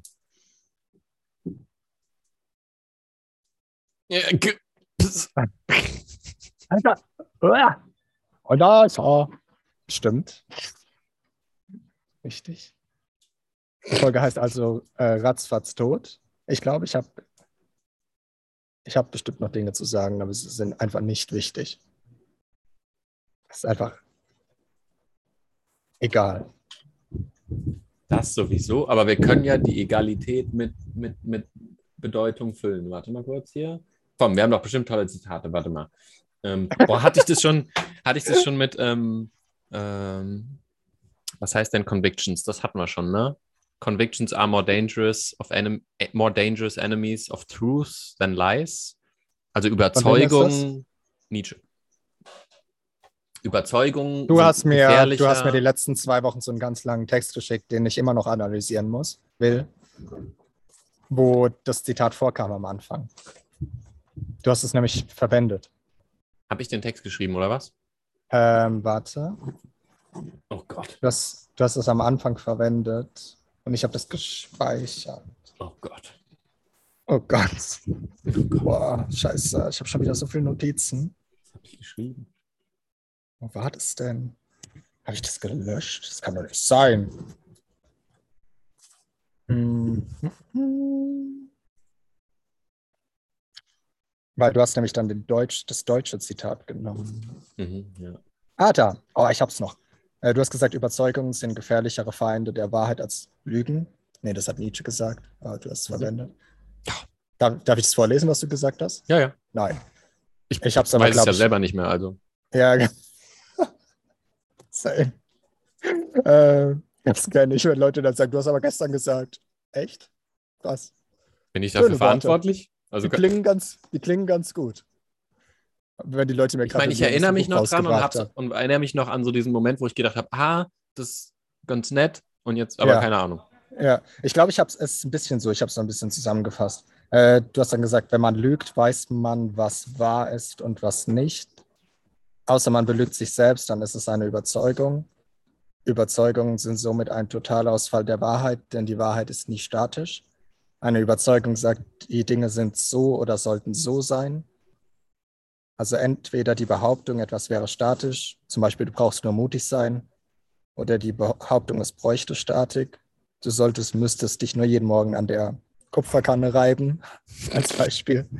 Äh, Fazit, Überzeugung ist der Wunsch nach festen Formen in einer volatilen Welt oder fluktuierenden Welt. Und das verursacht dann automatisch Leid jedes Mal, wenn es nicht den Erwartungen entspricht. Ja. Geil, gefällt mir immer noch echt gut. Kannst du mir das mal gerade rüberschicken? Ich habe schon wieder vergessen gehabt. Ich glaube, das ist von mir ein bisschen zusammengefasst. Also es ja. ist echt so, äh, ich, ach, ich habe dann als Antwort gesagt, äh, Alan Watts Zitat, ähm, es ist wie der Versuch, Wellen mit einem Bügeleisen zu glätten. Ja, ja, das ist dieses. Es funktioniert nicht. Ja. Also, weil es ist alles Chaos. Und du versuchst es noch ein bisschen festzuhalten, mit Überzeugung zum Beispiel, äh, und suchst dir dann irgendeinen Punkt raus und dann wird es wieder komplett auseinandergerissen. Und die Erwartungen ja. können gar nicht erfüllt werden, weil es ja nie, weil es gibt keine Ordnung. Es, es gibt, gibt halt nichts, Chaos. es gibt halt nichts fest, es gibt halt nichts Festes und Überzeugung ist immer, das ist so und so. Ich weiß das. Ah. Weißt du. Dann viel Spaß, wenn es zerstört wird, weil Überzeugung ja. ist halt sehr stark. Ja. Also sie ist, ich glaube, sie ist so, wenn man das so sagen kann, aber sie ist von der Stärke her so eins unter Identität. Und dann kommen so Glaubenssätze, Grundannahmen und so weiter. Aber Überzeugung ist, Menschen hassen mich, weil ich fett bin. Weil ich übergewichtig bin. Das wäre. Ja, Identität, etwas, Identität ist halt die Überzeugung über sich selbst. Ja, also über Identität ist nochmal ein Stück mehr, finde ich. Das ist dann halt, ja, genau. Ja, das ist, also Überzeugung ist halt, Überzeugung ist, so sind Dinge und Identität ist, das bin ich. Ja. Also so, so bin ich quasi als Ding geschaffen. Es ist halt interessant, wenn, wenn das durch Erfahrung dann zusammenbricht. Entweder ja. wenn. Also ja, wenn, am besten, wenn, Erfahrung, äh, wenn Erwartungen nicht erfüllt werden. Ja, oder wenn, oder wenn Ident Sachen, die man als seine Identität, an seiner Identität festhält, sich als falsch bewahrheit, also so, wenn das dann nicht, wenn das dann zerfällt, äh, was man über ja. sich denkt oder was man denkt, das bin ich. Und dann. Und dafür, äh, also dafür braucht man nicht notwendigerweise Erfahrung, dafür braucht man die Erfahrung, dass man selbst über seinem Verstand stehen kann weil dann fallen alle anderen Erfahrungen zusammen. Also man, das bedeutet nicht, dass, dass, dass man sich mit der Erfahrung konfrontieren müsste oder muss, damit die Überzeugung zusammenbricht, weil das wäre wieder nur, wir würden das dann wieder nur vom Verstand sagen. Aber als, als ich die Erfahrung gesammelt habe, dass ich über meinem Verstand stehen kann, habe ich natürlich auch gleichzeitig die Erfahrung gesammelt, dass seine Überzeugungen eine Lüge sind und dass es auf der einen Seite mich gibt und auf der anderen Seite Überzeugung. Als Konsequenz, es gab dann eine Konsequenz von vielen, war es dann viel einfacher, weil jahrelang meine Überzeugung war, ähm, keine Ahnung, von der Jugend irgendwie aufgebaut, äh, bis zu dünn oder sowas. Und da ist meine Überzeugung dann zusammengefallen, dass es andere Menschen kümmern würde. Und dann bin ich irgendwie durch den Park gelaufen, ohne Shirt und es hat niemanden interessiert. Das habe ich aber nicht getan, um die Überzeugung umzukonditionieren. Das war nur eine Reaktion darauf und eine Konsequenz, dass mir die Erfahrung wichtiger war als mein Verstand. Ähm, ich bin aber nicht im Park rumgelaufen, habe gedacht, so jetzt muss ich mich mal mit Anstrengung davon überzeugen, äh, dass die Überzeugung nur eine Illusion ist. Das funktioniert nicht. Das, das funktioniert nicht. Und natürlich kannst du auch in eine narzisstische Seite rüberfallen und irgendwie anderen zeigen, wie cool du bist, dass du so, äh, dass du so viel Selbstwert oder sowas hast. Es ist nur ausgetauscht. Mir ist es ganz egal, was ihr denkt. ja, genau. Aber äh, weil du hast es nämlich, nur um deine Worte mal zu wiederholen, weil du weißt sie wahrscheinlich selbst nicht mehr. Du hast dann gesagt, äh, du hattest mal jemanden, einen Freund oder hast einen Freund, der halt auch dann durch die Gegend läuft, um anderen zu zeigen, wie viel Selbstbewusstsein er hat. Ähm, mit, keine Ahnung, offenem Shirt oder sowas. Und für mich war es. Ich glaube, das war auch so im Kontext von das war so ein Tanzevent und da gab es einen, da gab es so, also bei, es gibt so dieses Ecstatic Dance, nennt man das, wo man sich einfach so bewegt und, und sich so ausdrückt und so. Und ich hatte das Gefühl bei, ähm, bei dem einen, dass der so, so besonders die anderen angeguckt hat, ob die sich auch so frei ausdrücken wie er. So ungefähr, ah, ja, okay, ja, ja, ja. Für mich, äh, ich habe dann nur realisiert, dass ich nicht will, dass sowas Menschliches wie Temperaturregulation äh, meine Erfahrung kaputt macht. Äh, deshalb mache ich das halt. Aber ich laufe nicht, um mich davon überzeugen, dass die Über Überzeugung falsch ist, laufe ich nicht bei 0 Grad ohne T-Shirt rum. Äh, das wäre Quatsch. Aber eben bei 35, weil da will ich nicht, dass mein Verstand die ganze Zeit sagt, es ist warm, es ist warm, zieh dein Shirt aus. Ja, dann mach's halt. Ich habe es aber nicht gemacht, um mich davon zu überzeugen, dass die Überzeugung eine Illusion ist. Also es würde nicht funktionieren mit wie wir vorhin gesagt haben, mit setze dich Diskomfort aus. Aber der Verstand ist immer noch da. Und er wird nicht gehen, nur weil, ich, weil du dich jetzt dem Diskomfort aussetzt. Das klappt nicht. Er wird aber gehen, wenn du Erfahrungen hast, dass die Erfahrung essentieller ist als der Verstand. Möglicherweise wird er dann keine Lust mehr auf dich haben. Dann werden auch alle anderen Erfahrungen wichtiger als alles andere. Hm. Ja, und es ist irgendwie auch so, dass man dann oft so, ähm, ist dir die Erfahrung wichtiger als deine Gedanken? So, also die, wenn, wenn die, das ist keine Frage, die man gestellt bekommt, aber durch die Handlung ähm, spürt man das immer durch, ob jemand gerade in seinem äh, Kopf ist und seinen Verstand priorisiert oder ob er voll bei dem ist, was er macht. Und das ist quasi in jedem Moment äh, immer so diese Fluktuation. So, ja, bist du bist du bei dir oder keine Ahnung, denkst du gerade, du wärst dein Verstand und da ist ein Problem und ähm, ich zeige jetzt, äh, ich bin so losgelöst von meinem körperlichen Selbstbild und dann laufe ich rum und zeige allen, wie losgelöst ich von meinem körperlichen Selbstbild bin. Ähm, ja. Ja. Wobei mir das ja auch, also mir ist es egal, wie andere das machen, äh, ob andere das machen. Mir ist es aber nicht egal, ob ich das mache. Also wenn mir auffallen würde, dass ich das tun würde, um spirituell oder selbstbewusst zu wirken, würde ich mir, würde ich das als Reflexionsmittel benutzen, hm. um zu schauen, was da los ist. Ja, um Wenn's, halt schnell wieder davon wegzukommen, dass die ja. Erfahrung als Mittel zum Zweck genutzt wird, so um Punkt, Punkt, Punkt. Ja, genau. Wenn es jetzt aber 40 oder 35 Grad oder was auch immer sind, dann laufe ich halt nicht mit der Winterjacke rum, nur um zu beweisen, dass, dass es ja, nicht das der ist Fall das Gegenteil, genau. nee, nee, nee, nee, nee, wirklich, darum geht es gar nicht. Guck, Guck, ich will niemandem was zeigen. Sitz ja, in der Sauna. Im, ja, im, äh, im Skianzug. Ja. ja. Ja. Gut. Nice. Okay. Ähm, ich, äh, ja. Wolltest du noch irgendwas sagen? Gibt es noch irgendwas auf der Agenda? Haben wir alle Sachen gesagt? Wir haben alles wir gesagt. Wir sagen mussten alles, alles, alles. Wir haben heute, heute haben wir wirklich endlich mal alles gesagt, was es zu sagen gibt. Es gibt noch. Äh, oh. Noch ein Zitat. Ja, die Neti-Neti-Method. Ist auch lustig, wie wir das genannt ja. haben, allein schon wieder. Weil Neti-Neti heißt eigentlich nur, ich bin nicht das und ich bin nicht dies. Also Desidentifikation mit Dingen. Mhm. Und dann nennen sie es Neti-Neti-Methode. Machen also ein Ding draus. Also machen doch eine Identifikation. Ja, ja, genau. Geil. Habe ich aber noch nie gehört. Ja, ich fand, ich fand, das sah irgendwie cool aus, so das Wort und wie das auch so in dieser Sprache geschrieben ist. Schön, und, so. und ich ja. dachte so, da ist doch irgendwas. Ich hatte das Gefühl, da ist irgendeine Weisheit unten drunter. Also so, da, da ist was. Und ich wusste auch, dass man es wieder zu einem Ding machen will, wo man sagt, ah, guck dieses mhm. Ding an. Aber witzig, dass man das aber trotzdem, dass man eigentlich kein Ding draus machen will und macht aber dann eins draus und denkt aber, man macht keins draus. Ja, genau. Also es ist halt, ich meine, ich kann halt, solange ich die Schönheit von dem, wie das ausgedrückt wurde, einfach schätze so. Also so war das halt für mich. Das war einfach so schön beschrieben mit dem, so, du bist nicht dies und du bist nicht das. Das ist jetzt kein Satz, der schön klingt oder so, aber ich, also fühl halt, wo der hindeutet. Ja, ja. Ja, alleine und dann mache ich halt kein, dann mache ich halt kein Ding draus, aber ich sehe halt auch, wie man da ruckzuck logischerweise ein Ding draus machen kann. Alleine, dass man schon das Wort Methode verwendet, ist halt schon Red Flag. Klar, genau. Aber auch lustig. Also ja. auch eine lustig Flag. Lustig Flag.